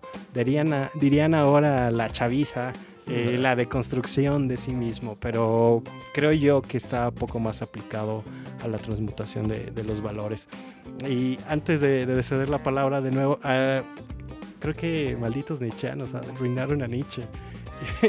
en un congreso, y esto como un par de anécdotas. Chisme, chisme, Chisme. pero con nombres. ¿Y, ¿Y quién se acostó con quién? Si no, ni cuentes la anécdota. No, no se quedan No, no, no, no, no, ando- es que no, no sabía quién era. Eh, pasó dos veces. Una vez estaba en un congreso, no me acuerdo dónde, pero yo iba caminando muy feliz y alegremente porque tal vez estaba crudo y de repente escuché que una chica, creo que eran de Veracruz porque también allá se comenta que hay muchos... También allá sale a. Nietzsche. No, no, y allá ya son de cepa, o sea, son intensos los nichanos de allá de Sobre todo los jalapeños, ¿no? Y Seguramente. Una chica estaba fuera de, de las mesas, estaba en el pasillo, y dijo algo así como de que no, si alguien está malinterpretando a Nietzsche, se lo voy a decir en la cara. No, porque lo único que, o sea, se sabe que, que Nietzsche no, no, no sé, se creía de vera. O sea, estaba demasiado efusiva esa chica Trae bigote. Tal vez. Pero se hacía, era muy común que las, las mesas de Nietzsche eh, en congresos de, de estudiantes se, se volvieran locos y se estuvieran peleando. O sea, Es que desata pasiones, ¿no? No creo que Russell Ajá, y- genere eso, ¿no? Y una vez, bueno, ahorita volvemos. el- una vez que estaba yo acá en, en la, en la UAC, estaba también un, un congreso de estudiantes. Y también nichanos duros, estaban peleando con idealistas alemanes. O sea, que- carnal. Sprechen Sie Deutsch. Sprechen Sie Deutsch, claro. Pero era, era, Sprechen ein Deutsch. era, era muy, muy raro ver cómo, cómo se estaban peleando porque eran los más intensos. Y era de que, no mames, carnal, estás leyendo tu pinche Zaratustra de, de editores mexicanos mu- unidos. Ten tantito, cinco pesos de madre. Ya te salen con la versión de Tecnos y dices, bueno, Bueno. ulala, señor francés. No, mínimo algo que tenga a pie de página. Y lo digo esto por la consideración que estaban diciendo, que a Nietzsche hay que leerlo, sí, con una cierta guía, como se lea a lo mejor a Wittgenstein. De la mano. Nietzsche es de la mano. Y necesitas la cuestión de las circunstancias, porque llegas a los 16, 17 años leyendo que Dios ha muerto y pues te conviertes en el típico ateo de dos pesos de los que ya nos hemos burlado aquí. Claro, que, que matamos a Dios, pero sentimos culpa cristiana, ¿no? O sea, te, pones, cuando- te pones una crudota y dices, ay, ¿por qué tuve relaciones con la novia de mi mejor amigo? Bueno, Matamos pues, a Dios, pero le hacemos su altar de muerte. Es- ese ejemplo me encantaba cuando, cuando tú lo pusiste sobre la mesa, de que realizas algo, tú bien y lista, tú bien gótico y lo que quieras, y al otro día, después de la peda, te sientes mal. la culpa. Es que ese es, ese, es el gran, ese es el gran sacrificio con Nietzsche y no nada más tiene, tiene que ver con, con leerlo, sino con, con vivenciarlo, ¿no? O sea, el problema, y es en general el problema de leer filosofía tan morro a los 17, a los 18 años y terminar la licenciatura a los 21, o sea, echarte 2500 años de historia en cuatro años, es que estás leyendo la vida, la maduración del pensamiento, pongamos por caso a Nietzsche, de una persona que escribió durante un montón de años y que llegó a esta conclusión o esta serie de conclusiones y para nosotros es mera literatura, entonces sales del aula y parece como si ya como si ya lo hubieras integrado en tu vida. Pero a mí a mí me parece que para mí Nietzsche es como un manual. O sea, yo, yo lo leo casi desde el punto de vista técnico. Me, me enseña a afilar el colmillo, a perfeccionar el ojo y sobre todo ojo, oído y colmillo son las tres cosas que me parece que más me ha dejado Nietzsche. Y es que partamos de lo que ya hemos dicho. Toda moral es despreciable, toda moral es despreciable, incluso la actual, la que defiende las mejores causas, porque somete la voluntad del individuo, porque el individuo se convierte en una especie de camello o en un burro, que no, no obstante de tener su propia joroba, tiene que cargar, con las espaldas. Yo tengo un vínculo muy fuerte entre Nietzsche y, y Diógenes el perro, precisamente porque el perro, en su apología de la animalidad, decía, vivir es difícil, comer, cagar, eh, guarecerse del frío, dormir, es complicado y lo volvemos más complicado poniéndonos obligaciones sociales. Tengo que ir a tal lado, tengo que ser exitoso, tengo que cumplir con mi familia, tengo que cumplir a mi pareja. Entonces este, el perro decía, vamos a desprendernos de, de toda esa cultura que es un peso, eh, un peso encima. Nietzsche hace un poco lo mismo con la moral. Es decir, si me somete, tengo el derecho a criticarla porque es una convención histórica y geográficamente determinada. Es mi legítimo derecho criticar la moral reinante porque me está sometiendo, porque yo me contento con decir, sí señor, sí señor. Y como somos latinos, bueno, latinoamericanos, por favor y gracias para todo porque somos un pueblo Y conquistado. mande ¿no? usted. Mándeme. Y ahí, ahí es donde me parece a mí que Nietzsche tiene la posibilidad de dejar en nosotros una especie de estela, después de leerlo y después de vivenciarlo, que nos permite afinar el oído, que nos permite ser más truchas. A mí me pasó, y, lo, y, y con esto cedo la palabra, esta, esta anécdota no sé si la he contado acá, pero bueno, ya, ya parezco la cotorriza, ¿no? no sé en qué capítulo conté esto, cotorros, pero yo me llevo muy, muy bien con mi ex, eh, ya no importa que lo diga porque estamos en el futuro. Salud por los que Salud. con su ex. Vez ya no se en por los que viven con su ex. este. Y entonces, eh, una vez ella me dice: Tú le caes muy mal a mi novio.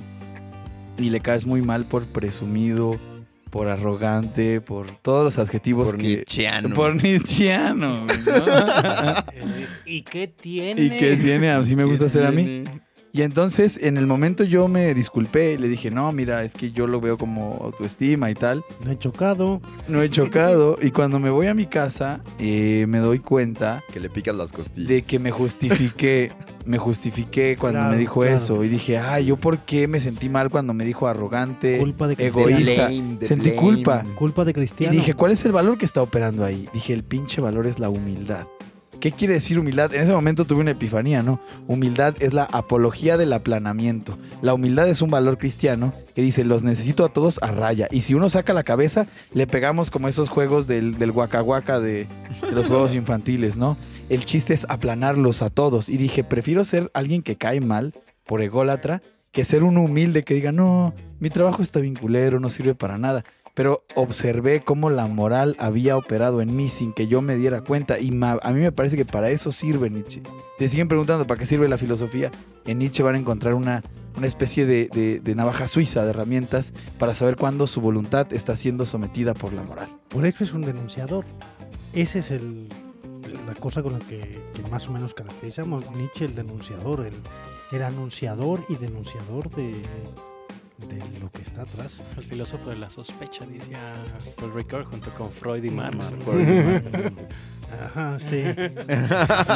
sí, Freud. claro. sí, sí, sí, sí. Marx, Freud y Nietzsche. Qué padre. Qué trío de... Sí, bueno, también los onda. filósofos latinoamericanos, pues hay que sospechar de las bases epistémicas de su trabajo. No, pero claro, claro, claro. Opera, opera justamente con el, con el buen empleado. El, el buen empleado Pero- del siglo XXI que dice, agradece que tuviste trabajo y que ahora que en la pandemia la gente Claro, se fue a claro, sus casas, tú tenías trabajo. Y te Ese pagaron. de- Una mierda, una mierda. Sí, esas denuncias del Yo- trabajo, ¿no? Claro, claro, claro. de- sí, esa Pero cosa lo de- bueno que tenemos Pero trabajo, lo bueno es ve que hay sí. Hay que chingarle, no hay de otra. Ahí está, la, mierda. ahí está la crítica de Nietzsche al cristianismo. Vengan O sea- a trabajar, vengan a grabar, decían. Una, una cosa, una ¿Qui- cosa ¿Quién es... andaba diciendo mañana trabajamos? Ah, caray, soy yo. Caray. Una cosa es la muerte de, de Dios y otra cosa es la crítica a la moral cristiana, porque son dos cosas diferentes. O sea, la parte sí. religiosa espiritual y la parte moral. La moral cristiana, pensemos en los llamados valores teologales. Pon la otra mejilla. Eh, sé un cordero de Dios. Agacha la cabeza. Eh, Pascal diría, hay que... Perdona. Exactamente. Perdona a tu prójimo, amor al prójimo. Pascal diría, hay que aniquilarse a sí mismo para rendirle tributo a Dios. Nietzsche no se va a hincar ante nadie. Nietzsche no va a decir, eh, vamos a someternos. Y ahí es donde critica el nihilismo. Dice, estos cabrones invirtieron una relación antiquísima. La relación antiquísima es que los fuertes se imponen sobre los débiles.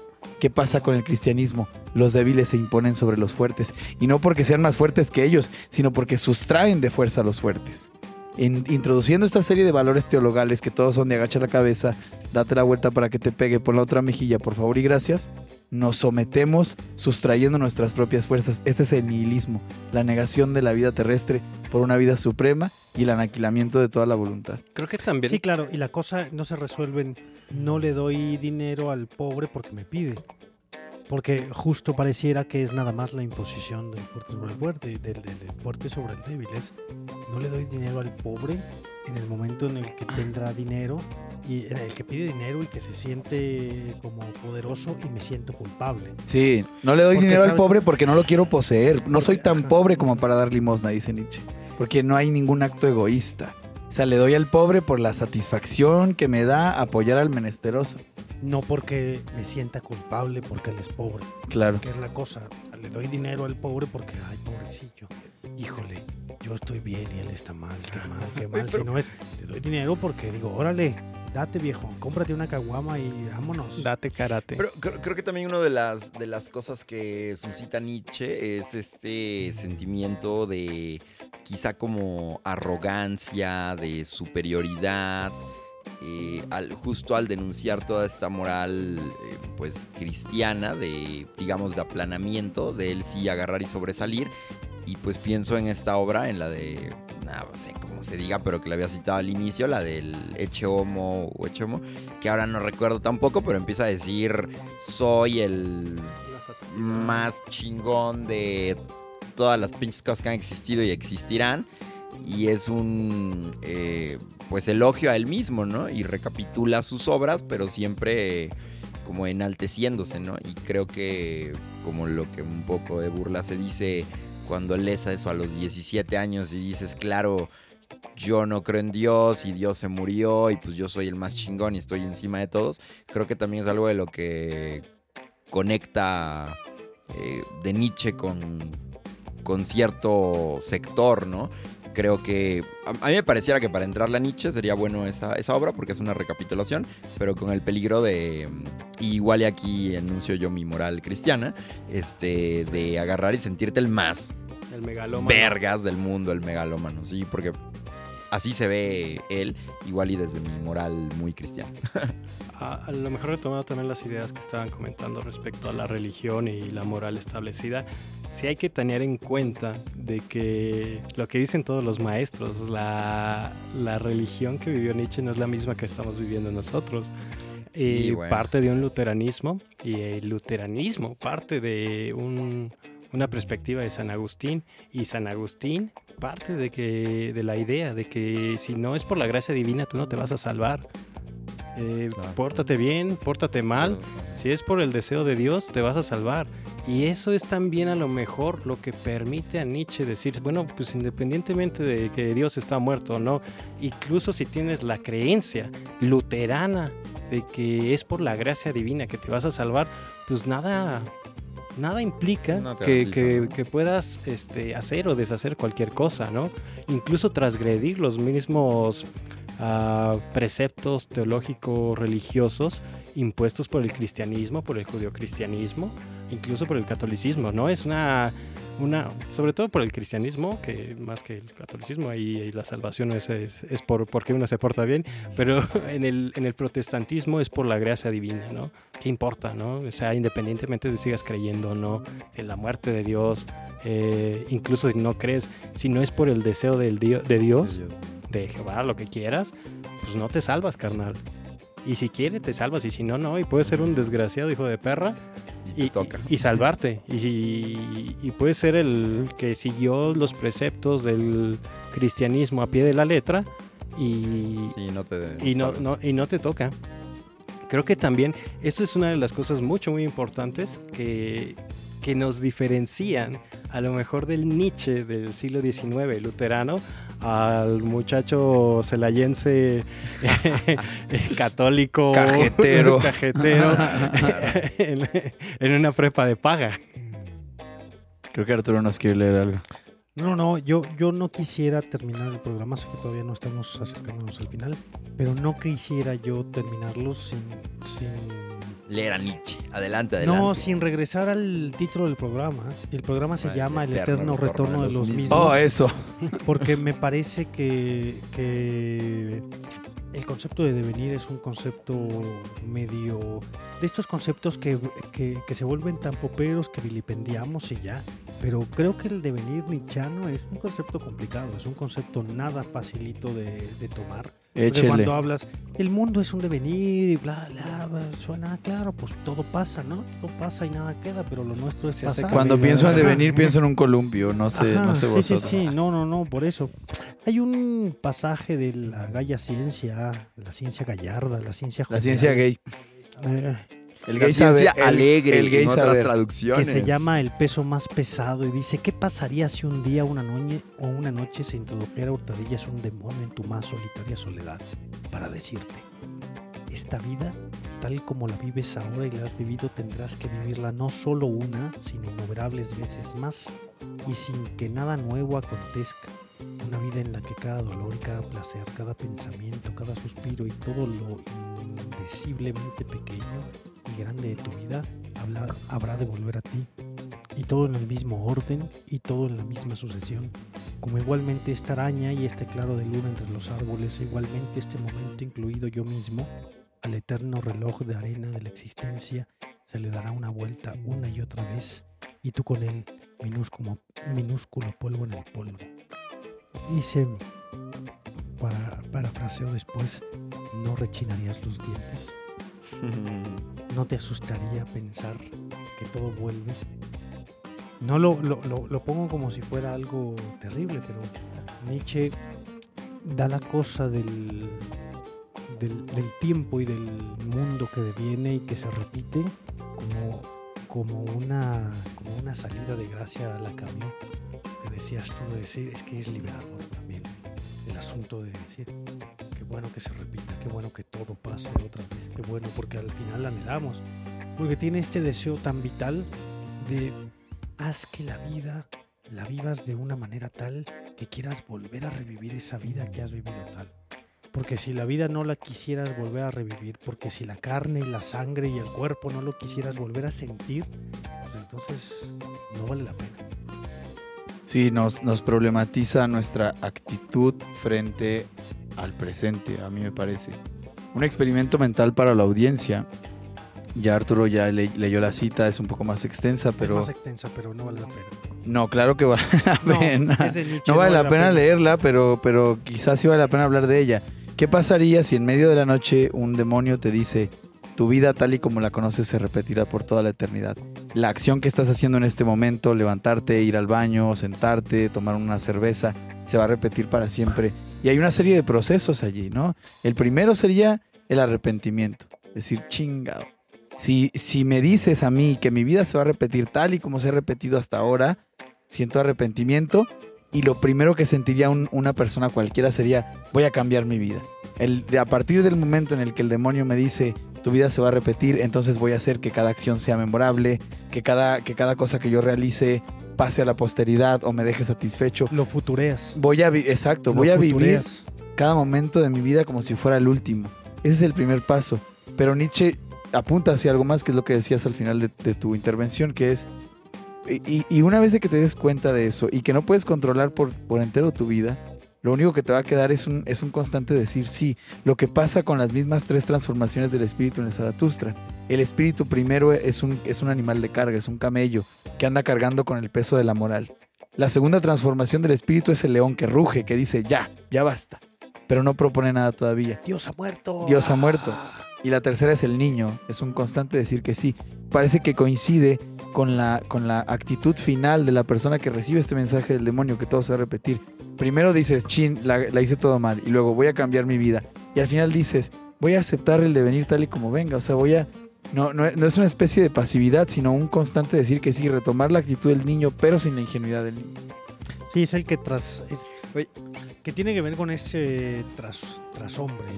A mí- El trashombre, el trashumano. El Bueno, superhombre. no. a- a- ahí Ajá, ahorita ajá. que. El Ubermensch. Que El- verdilla, el- pero el Ubermensch, ¿no? Lo que podría ser el. El Superman. Superhombre, el ultrahombre, dependiendo de la traducción. El Superman que dice, pero ¿por qué me arrepiento? Pero ¿por qué si mi vida ha funcionado tan a la voluntad propia y al deseo propio y al gozo propio que no me arrepiento y si estoy condenado a revivirla y a repetirla, qué padre.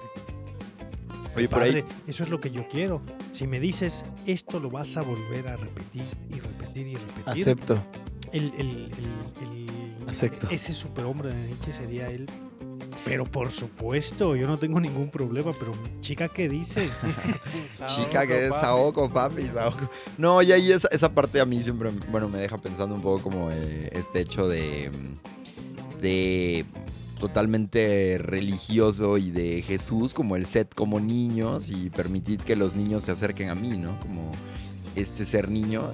Y me recuerdo una frase que leí hace poco de Bacon. Ese era el padre Maciel, ¿no? Eh, Claro, esto es totalmente pedófilo, así no lo escuchen. Perdón, no tenemos que decir esa palabra, ahí edítenlo. Pero leí una frase de Bacon que decía que un poco de filosofía pues te vuelve parafraseo, como te acerca al ateísmo, pero mucha filosofía te conduce nuevamente a la religión. Entonces, esta parte de Nietzsche como el enunciador de, también de los niños y luego pensar en Jesús con estas cosas de sed como niños, eh, no sé, me hace un poco emparentarlo y lo que le pasa a muchos que regresan como a la como un tanto a una visión religiosa, no sé, por ahí creo que Heidegger también al final, el último Heidegger vuelve a cosas religiosas y a muchos les pasa, ¿no?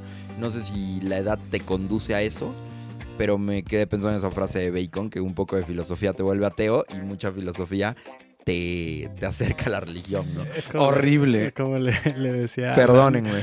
Cuando hablábamos un poco de nuestra nuestros años joviales y juveniles. Mozos, la- los Ajá, gallos años. Los gallos años. Eh, que la juventud es una enfermedad que se Que cura, cura con el tiempo, clasiquísima frase. Decía Shakespeare. Sí, sí, sí, sí. Pues para seguir terminando de romper mitos y estaría chido que, cerráramos con esto el, el episodio, con esta famosa frase de Nietzsche, Dios ha muerto. Quiero comenzar con una anécdota de una ex. Espero que no escuche este, este programa, pero su mamá era muy religiosa y me dijo, ah, tú estudias filosofía y tal, ¿no? Y, y una, de las, una de las cosas que me dijo fue, ¿sabías tú que Nietzsche al final de su vida se arrepintió de su ateísmo. No. Les mamaría, cristianos, que Nietzsche claro. al final de su vida se, arre- se arrepintía del ateísmo. Y un poco pasa con Heidegger, lo dice Eduardo Rivera en la entrevista que les recomiendo muchísimo de la belleza del pensar. Dice, en el último libro de Heidegger no hay tres páginas en las que no hable de Dios. Pero no está hablando del Dios cristiano, está hablando, Claro, claro. está hablando de los dioses griegos. ¿Y cuál es la relación de la religiosidad con Nietzsche? Esa es una buena pregunta. ¿Cómo se relaciona Nietzsche con Dios? La frase de Dios ha muerto aparece en, bueno, aparece en el Zaratustra. Y aparece en un fragmento muy famoso de Der Tol, Tole Mensch, me parece, el insensato o el loco, como se suele traducir en la Gaia Ciencia, que es un loco que va por la plaza pública eh, de día, eh, imitando un poco un- un- una anécdota de Diógenes el perro, que también anda en el mercado con una lámpara encendida en el día. Eh, Diógenes el perro anda buscando al hombre y dice, ¿dónde está el, antropos, no? Pero este loco, este loco der, der Tole Mensch, ya que los eh, germanoparlantes nos digan qué significa tole, pero se traduce más como insensato, anda por ahí de día diciendo, ¿dónde está Dios? ¿Dónde está Dios? Y como hay muchos ateos a su alrededor, se burlan de él y le dicen, ¿dónde está? ¿Se te extravió? Está en tu corazón y se empiezan a reír de él. El loco no, no se está burlando de nadie, está cantando de un modo trágico. Y esta es la primera clave para entender ese fragmento. Nietzsche no se está jactando, quizá como Dostoyevsky, de, de Dios ha muerto, todo está permitido. Más bien está denunciando que, que, que hay, que hay un acontecimiento que acaba de ocurrir y del cual no se han dado cuenta. Insiste, ¿dónde está Dios? ¿Dónde está Dios? Como le responden estas tonterías, se calla y dice, ¿saben dónde está Dios? Les voy a decir dónde está. Ustedes lo han matado. Nosotros somos sus asesinos. Y empieza una, una cantata, una retaíla que es, que es una tragedia. Lo canta no gozosamente, sino llorosamente. Dice, ¿cómo pudieron vaciar el mar? ¿Con qué espuma borraron el horizonte? ¿No es cierto que caemos en un lugar donde no hay arriba ni abajo? ¿Cómo podemos reponernos de esto? ¿Cómo se les es- está denunciando a la humanidad? ¿Cómo se les ocurrió? ¿Con qué cuchillo? ¿Qué, qué, qué acciones tendremos que hacer después de haber matado a Dios? Al final dice algo así como, la- la- las estrellas necesitan tiempo. O sea, ya mataron a Dios en 1887, 88 y no se han dado cuenta. Se va a volver patente después de la Segunda Guerra Mundial. Creo Ajá. que, no sé si es eh, eh, Adorno o Horkheimer el que dice, cuando frente a estos campos de concentración, los judíos colgados, Dios sí estaba allí, pero no le importó. Eh, es algo de lo que nos tar- tardaremos por lo menos 200 años en darnos cuenta. Cuando Nietzsche dice Dios ha muerto, lo que dice es la metafísica ha muerto. Ya no tenemos valores trascendentales, ya no creemos. se- ven que cuando cuentan la historia de la filosofía ponen la razón con mayúscula, Claro. ponen a Dios con mayúscula. Ya no tenemos estas grandes razones. La metafísica murió, murió toda creencia en lo trascendental, no necesariamente divina. Murió la creencia en la, en la ciencia. Eso eso es lo que pasó en la Segunda Guerra Mundial. ¿Cómo es posible? Es una pregunta que, retorna- que retoman Adorno y Horkheimer. ¿Cómo es posible que en la época más científica, en la época que era la promesa de la ilustración, la ilustración nos prometió que con ciencia íbamos a vivir mejor? No solo que íbamos a saber más, sino vivir mejor. Pero la ciencia nos ayudó a matar a 6 millones de personas. Esa es la muerte de Dios. Ya la ciencia no tiene una C mayúscula, sino es un medio para el uso de los fines perversos del ser humano. Entonces, con la muerte de Dios lo que se denuncia es la muerte de la metafísica. Y ese supuesto Dios que muere no es otra cosa más que la, la fe, la fe desgarrándose, la fe en lo trascendental y en lo divino. Cierro con esto. Nietzsche, en, el, en Más allá del bien y del mal, dice, yo tengo un secreto y el secreto es que yo sí creo en un Dios. Yo creo en Dionisio. Yo creo, yo, y por ahí dice también, yo no creo en un Dios que no sepa bailar. Su relación con Ah, lo la divino. clásica. La clásica. y la, la vida sin música sería un error. claro. Pero un Dios que sabe bailar en, las memorables de Genofonte, no es cierto, en el banquete de Genofonte, porque Platón tiene un banquete, pero Genofonte también. En el banquete de Genofonte está Sócrates y llega un flautista y flautista empieza a tocar. Y Sócrates se pone a bailar. Platón nunca pone a bailar a Sócrates, Genofonte sí. Y se pone a bailar acá al ritmo de la música. Nietzsche está pensando en, en un bailarín, pero como un desplazamiento epistémico, lo decía al principio del programa. Un Dios que sepa bailar no es un Dios rígido, no es un Dios cagón, un Dios que diga, esto es así y te voy a castigar si no lo haces. Él puede creer en un Dios, pero en todo caso sería el, Dios del, des- des- del desplazamiento, del perspectivismo. Así que tiene una relación profunda con lo sacro que denuncia en, el, en el fragmento del insensato que dice cómo se les ocurrió arrancarnos de la divinidad y que propone en, el, en, la, en Más allá del bien y del mal como una especie de horizonte, no, no está proponiendo regresar a Dios, siempre va a poner la voluntad enfrente de cualquier cosa, pero lo que está denunciando es un- una deidad en particular y en general la muerte de la metafísica. Y también, nada más para a lo mejor complementarlo, la- lo que bien señala Salen, es la, la- la ruptura con la metafísica, la caída y también, eh, evidentemente, la verdad. Y para fines estéticos. La verdad también muere, por supuesto. La, belleza. Ajá, Mueren esas tres grandes ideas que, que sustentaron la griego, la verdad, la belleza, la bondad, mueren. Y son la, lo que viene a, a dar el, un nuevo camino ah, en el siglo XX, en los años 20, 40, incluso todavía en los 80, con la posmodernidad. La posverdad, ya vimos en el post todo, ¿no? La posliteratura, la posverdad, la muerte de la historia, la muerte del arte, el arte contemporáneo. Y el postestructuralismo, evidentemente. Ya la estructura se rompe y, y pasa a la cuestión.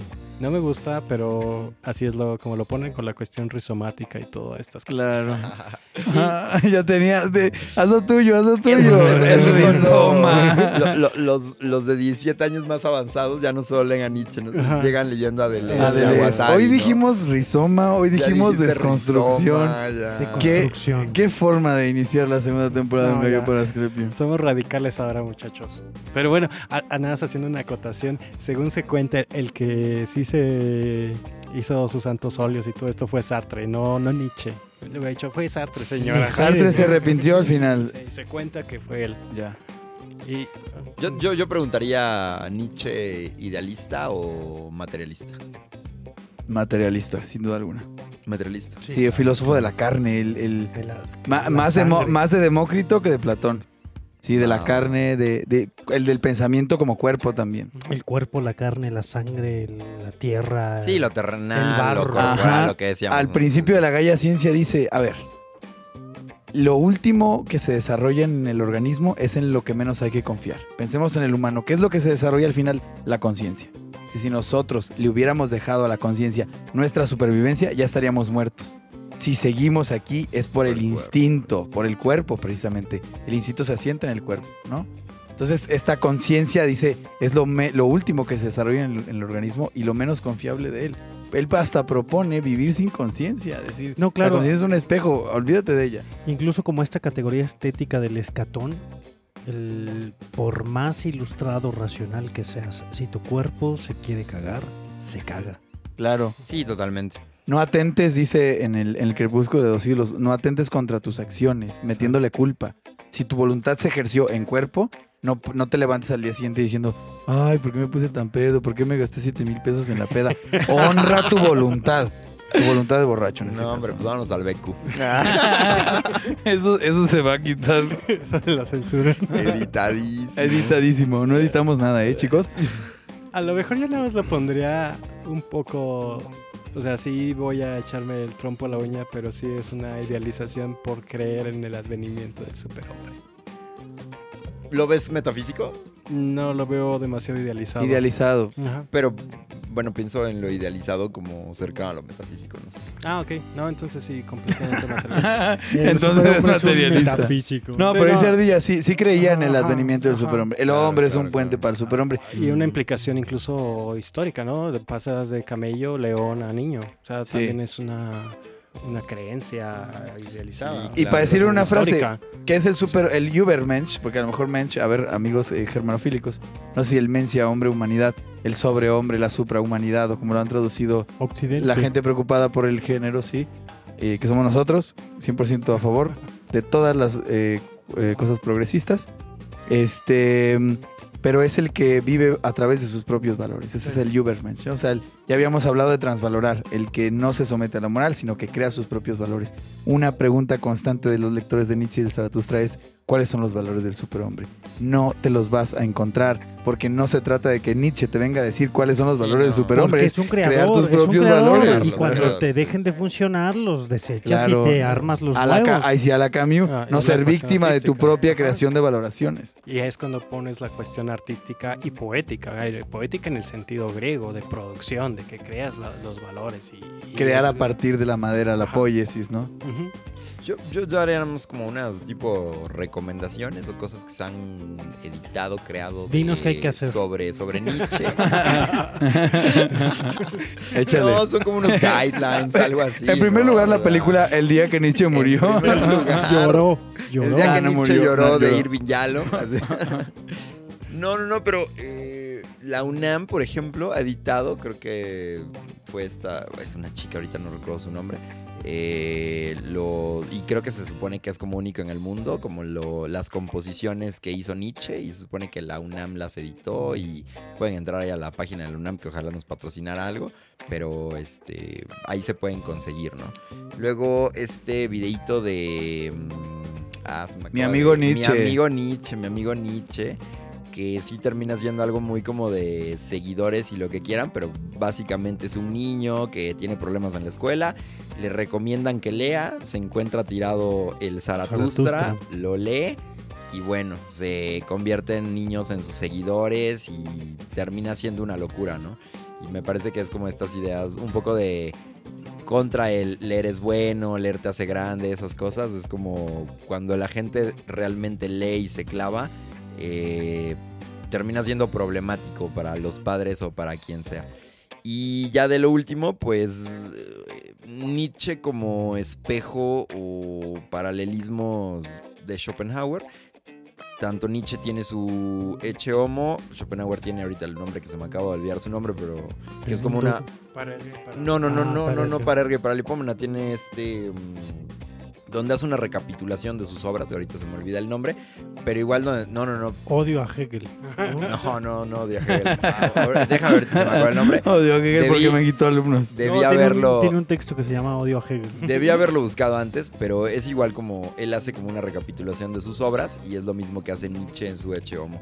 En Schopenhauer apunta a la música como lo más metafísico que puede haber.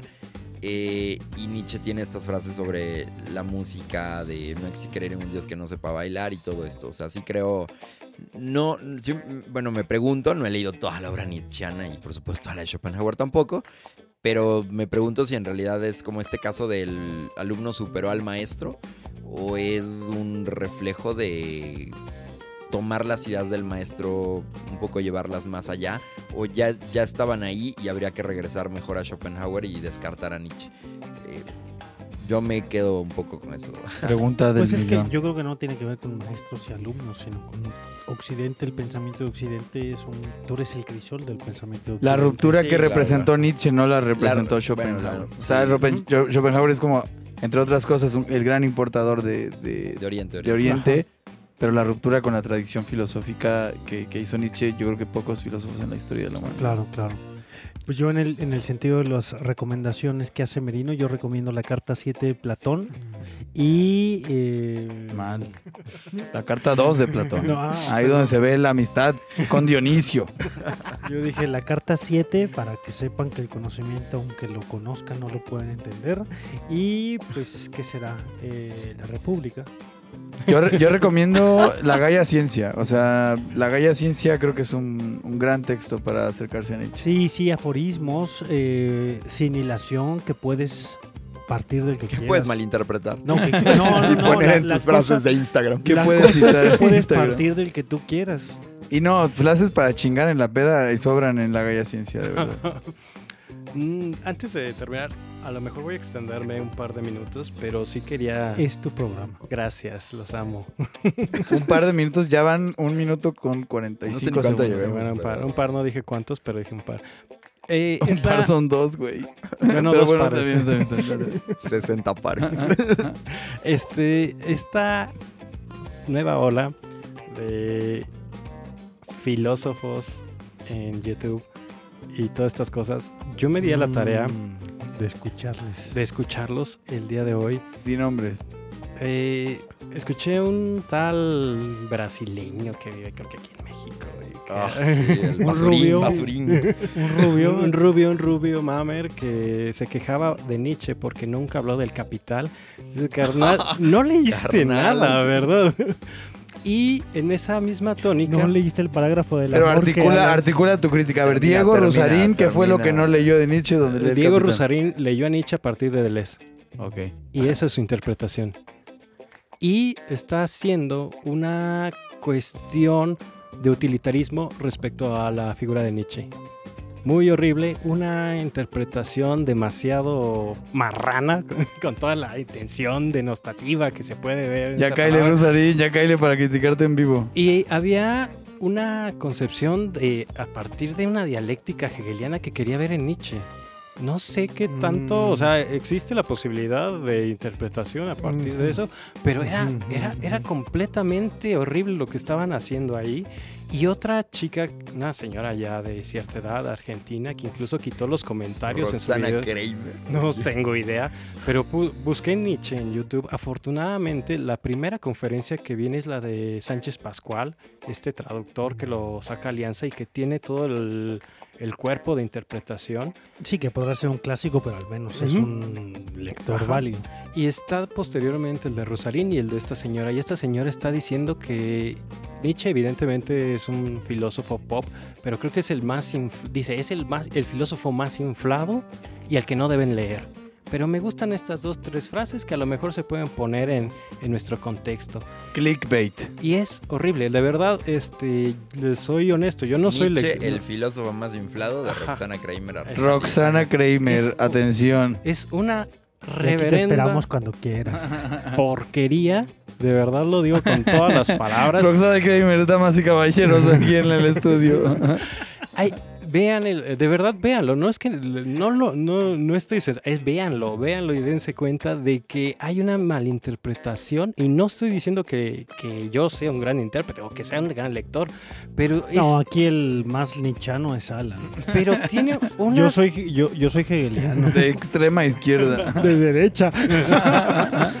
tiene una, de... tiene una lectura sumamente horrible diciendo de que es que no están hablando de la sociedad. Pues sí, no están hablando de la sociedad en los términos que tú crees que se está hablando Ajá, de la en ese sociedad. término neomarxista, que claro, es la gran, la gran crítica del mundo contemporáneo, se mide a partir del hegelianismo neomarxista raro. Chauvinista. Eh, ajá. Sí, no, no, no, que, que las condiciones materiales, las condiciones materiales del mundo son aquellas que han sido expresadas por Marx o por Hegel. Y esa es toda la condición material del mundo. Entonces, cuando viene el del cuerpo y cuando viene el de la voluntad, dices, ah, pero pues suena metafísica porque no está hablando de esta condición material de la economía de la cual habla Marx. Sí, y una de las cosas que me pareció lo más absurdo es, es que, es que no habla nada acerca de la democracia y la sociedad. Evidentemente no iba a hablar Nietzsche de esas cosas porque eran, por lo menos de su perspectiva, consecuencias lógicas del pensamiento cristiano, la voluntad de la mayoría sometida. Ah, Evidentemente no iba a hablar de eso, no iba a estar alabando estas formas de gobierno, no iba a estar Claro. hablando de sociedad. Lo único que estaba diciendo Nietzsche, incluso en, en sobre verdad y en sentido extramoral, es que son animales que tuvieron la razón y que tienen que estar de forma gregaria. Es una lectura horrible, Pues claro. asquerosa. Es, es la misma lectura tradicional de la que Nietzsche se queja de Occidente. Exacto. Dice, todo lo que ha dinamitado Occidente, como, como bien terminaba Alan, ha sido esta muerte de Dios. Y esta muerte de Dios son todas las grandes postulaciones de Occidente, que es la política, la economía, la tradición, incluso de Giordano Bruno, la tradición de Galileo, la tradición de, de, de Copérnico. Y lo que buscan ellos es... ¿Por qué no sigue con lo que tenemos hoy, que es la democracia? Pues no, no mames, ¿Por qué no critica lo que yo sigue- creo que debió haber o criticado? sea, que la democracia ¿no? sigue siendo una parte metafísica de Occidente. Claro. De la cual Nietzsche dijo, eso y ustedes al demonio con sus instituciones. Y lo que, lo que sí dice este Darío Stan Schreiber. es que hay que concebirlo en contexto. Creo que es lo es le da una cachetada con un guante blanco a estos dos perdón, pelmazos que agarran y se ponen a hablar desde su perspectiva privilegiada y, y Yo con no vas a la- empezar con yo tu no conozco a la, a la Roxana Kramer. Es famosa en el mundillo. Famosos, famosos. pero no, no, no, no. Pero bueno, el Es señor diseñador pues reconoce dos, tres falacias y te las aplica, ¿no? Pero pues, Hay que ir directamente a los textos, olvidarse de los maestros. eh, vamos a dar un curso nosotros de, de Nietzsche. Suscríbase de Nietzsche. No, pero sí, no dejarse llevar como la película esta de los Monty Python, del The Life of, of Brian, de este Brian que es un profeta, que les dice no me sigan a mí, síganse ustedes, creo que tiene ecos, Ajá. ecos de Nietzsche, ¿no? Eh, pero sí, eh, prevenirse un poco de las lecturas arbitrarias, del que dirán, de las cosas que se dicen de este gran pensador en internet y pues ser un poquito más, más críticas y más críticos. Por cierto, gallinas, gallos, galles, por favor suscríbanse, ya, ya ven que andamos bien prendidos, andamos pulsados. eh, eh, tenemos hambre, o sea, este, este, esta actividad es, es nuestro último resquicio de energía. Suscríbanse, de, invítenos un cafecito, conviértanse en nuestros patrones. Tenemos voluntad de rebaño, eh, como Mauricio diría. Síganos. Conviértete en mi Hagan lo que. Nietzsche diría que no hagan, pero síganos, Exacto, por favor. exacto. Tenemos voluntad de rebaño Qué y aún no horrible, qué aprendemos a horrible. Terminamos. ve lo que estamos pidiendo, síganos y denos dinero. Somos una vergüenza para Nietzsche. Para la filosofía y para Nietzsche. Pero háganlo, no importa. Pues con uno- esto, con esto inauguramos nuestra segunda temporada más revitalizada, más carnal Más y más llena de sangre. con Más vitalista. Más vitalista. Ahora ya no nomás hay chela y coca ahora. Vamos, vamos a inaugurar una sesión con lucha de cuchillos con los invitados. A ver quién sobrevive. Pues Ustedes Lo que ustedes nos pidan, al pueblo pan y circo. más invitados, más Sociedad del espectáculo. Sesiones más corporales, videos más desnudos, todo eso. BDSM. Ya estamos en video en, En Spotify. en Spotify. Gran no nada sorpresa. Pues, Pues bueno, no olvides Critón. Que debemos un gallo A. Nietzsche. Gracias, los queremos That's mucho. Chau, chau, chau, chau. Aquí termina un gallo para Asclepio. Síguenos en tu plataforma favorita de podcasting y suscríbete a nuestro canal de YouTube. No olvides comentar, compartir y activar la campanita. Nos escuchamos en el próximo episodio. Ahí nos vemos. Hasta luego. Adiós.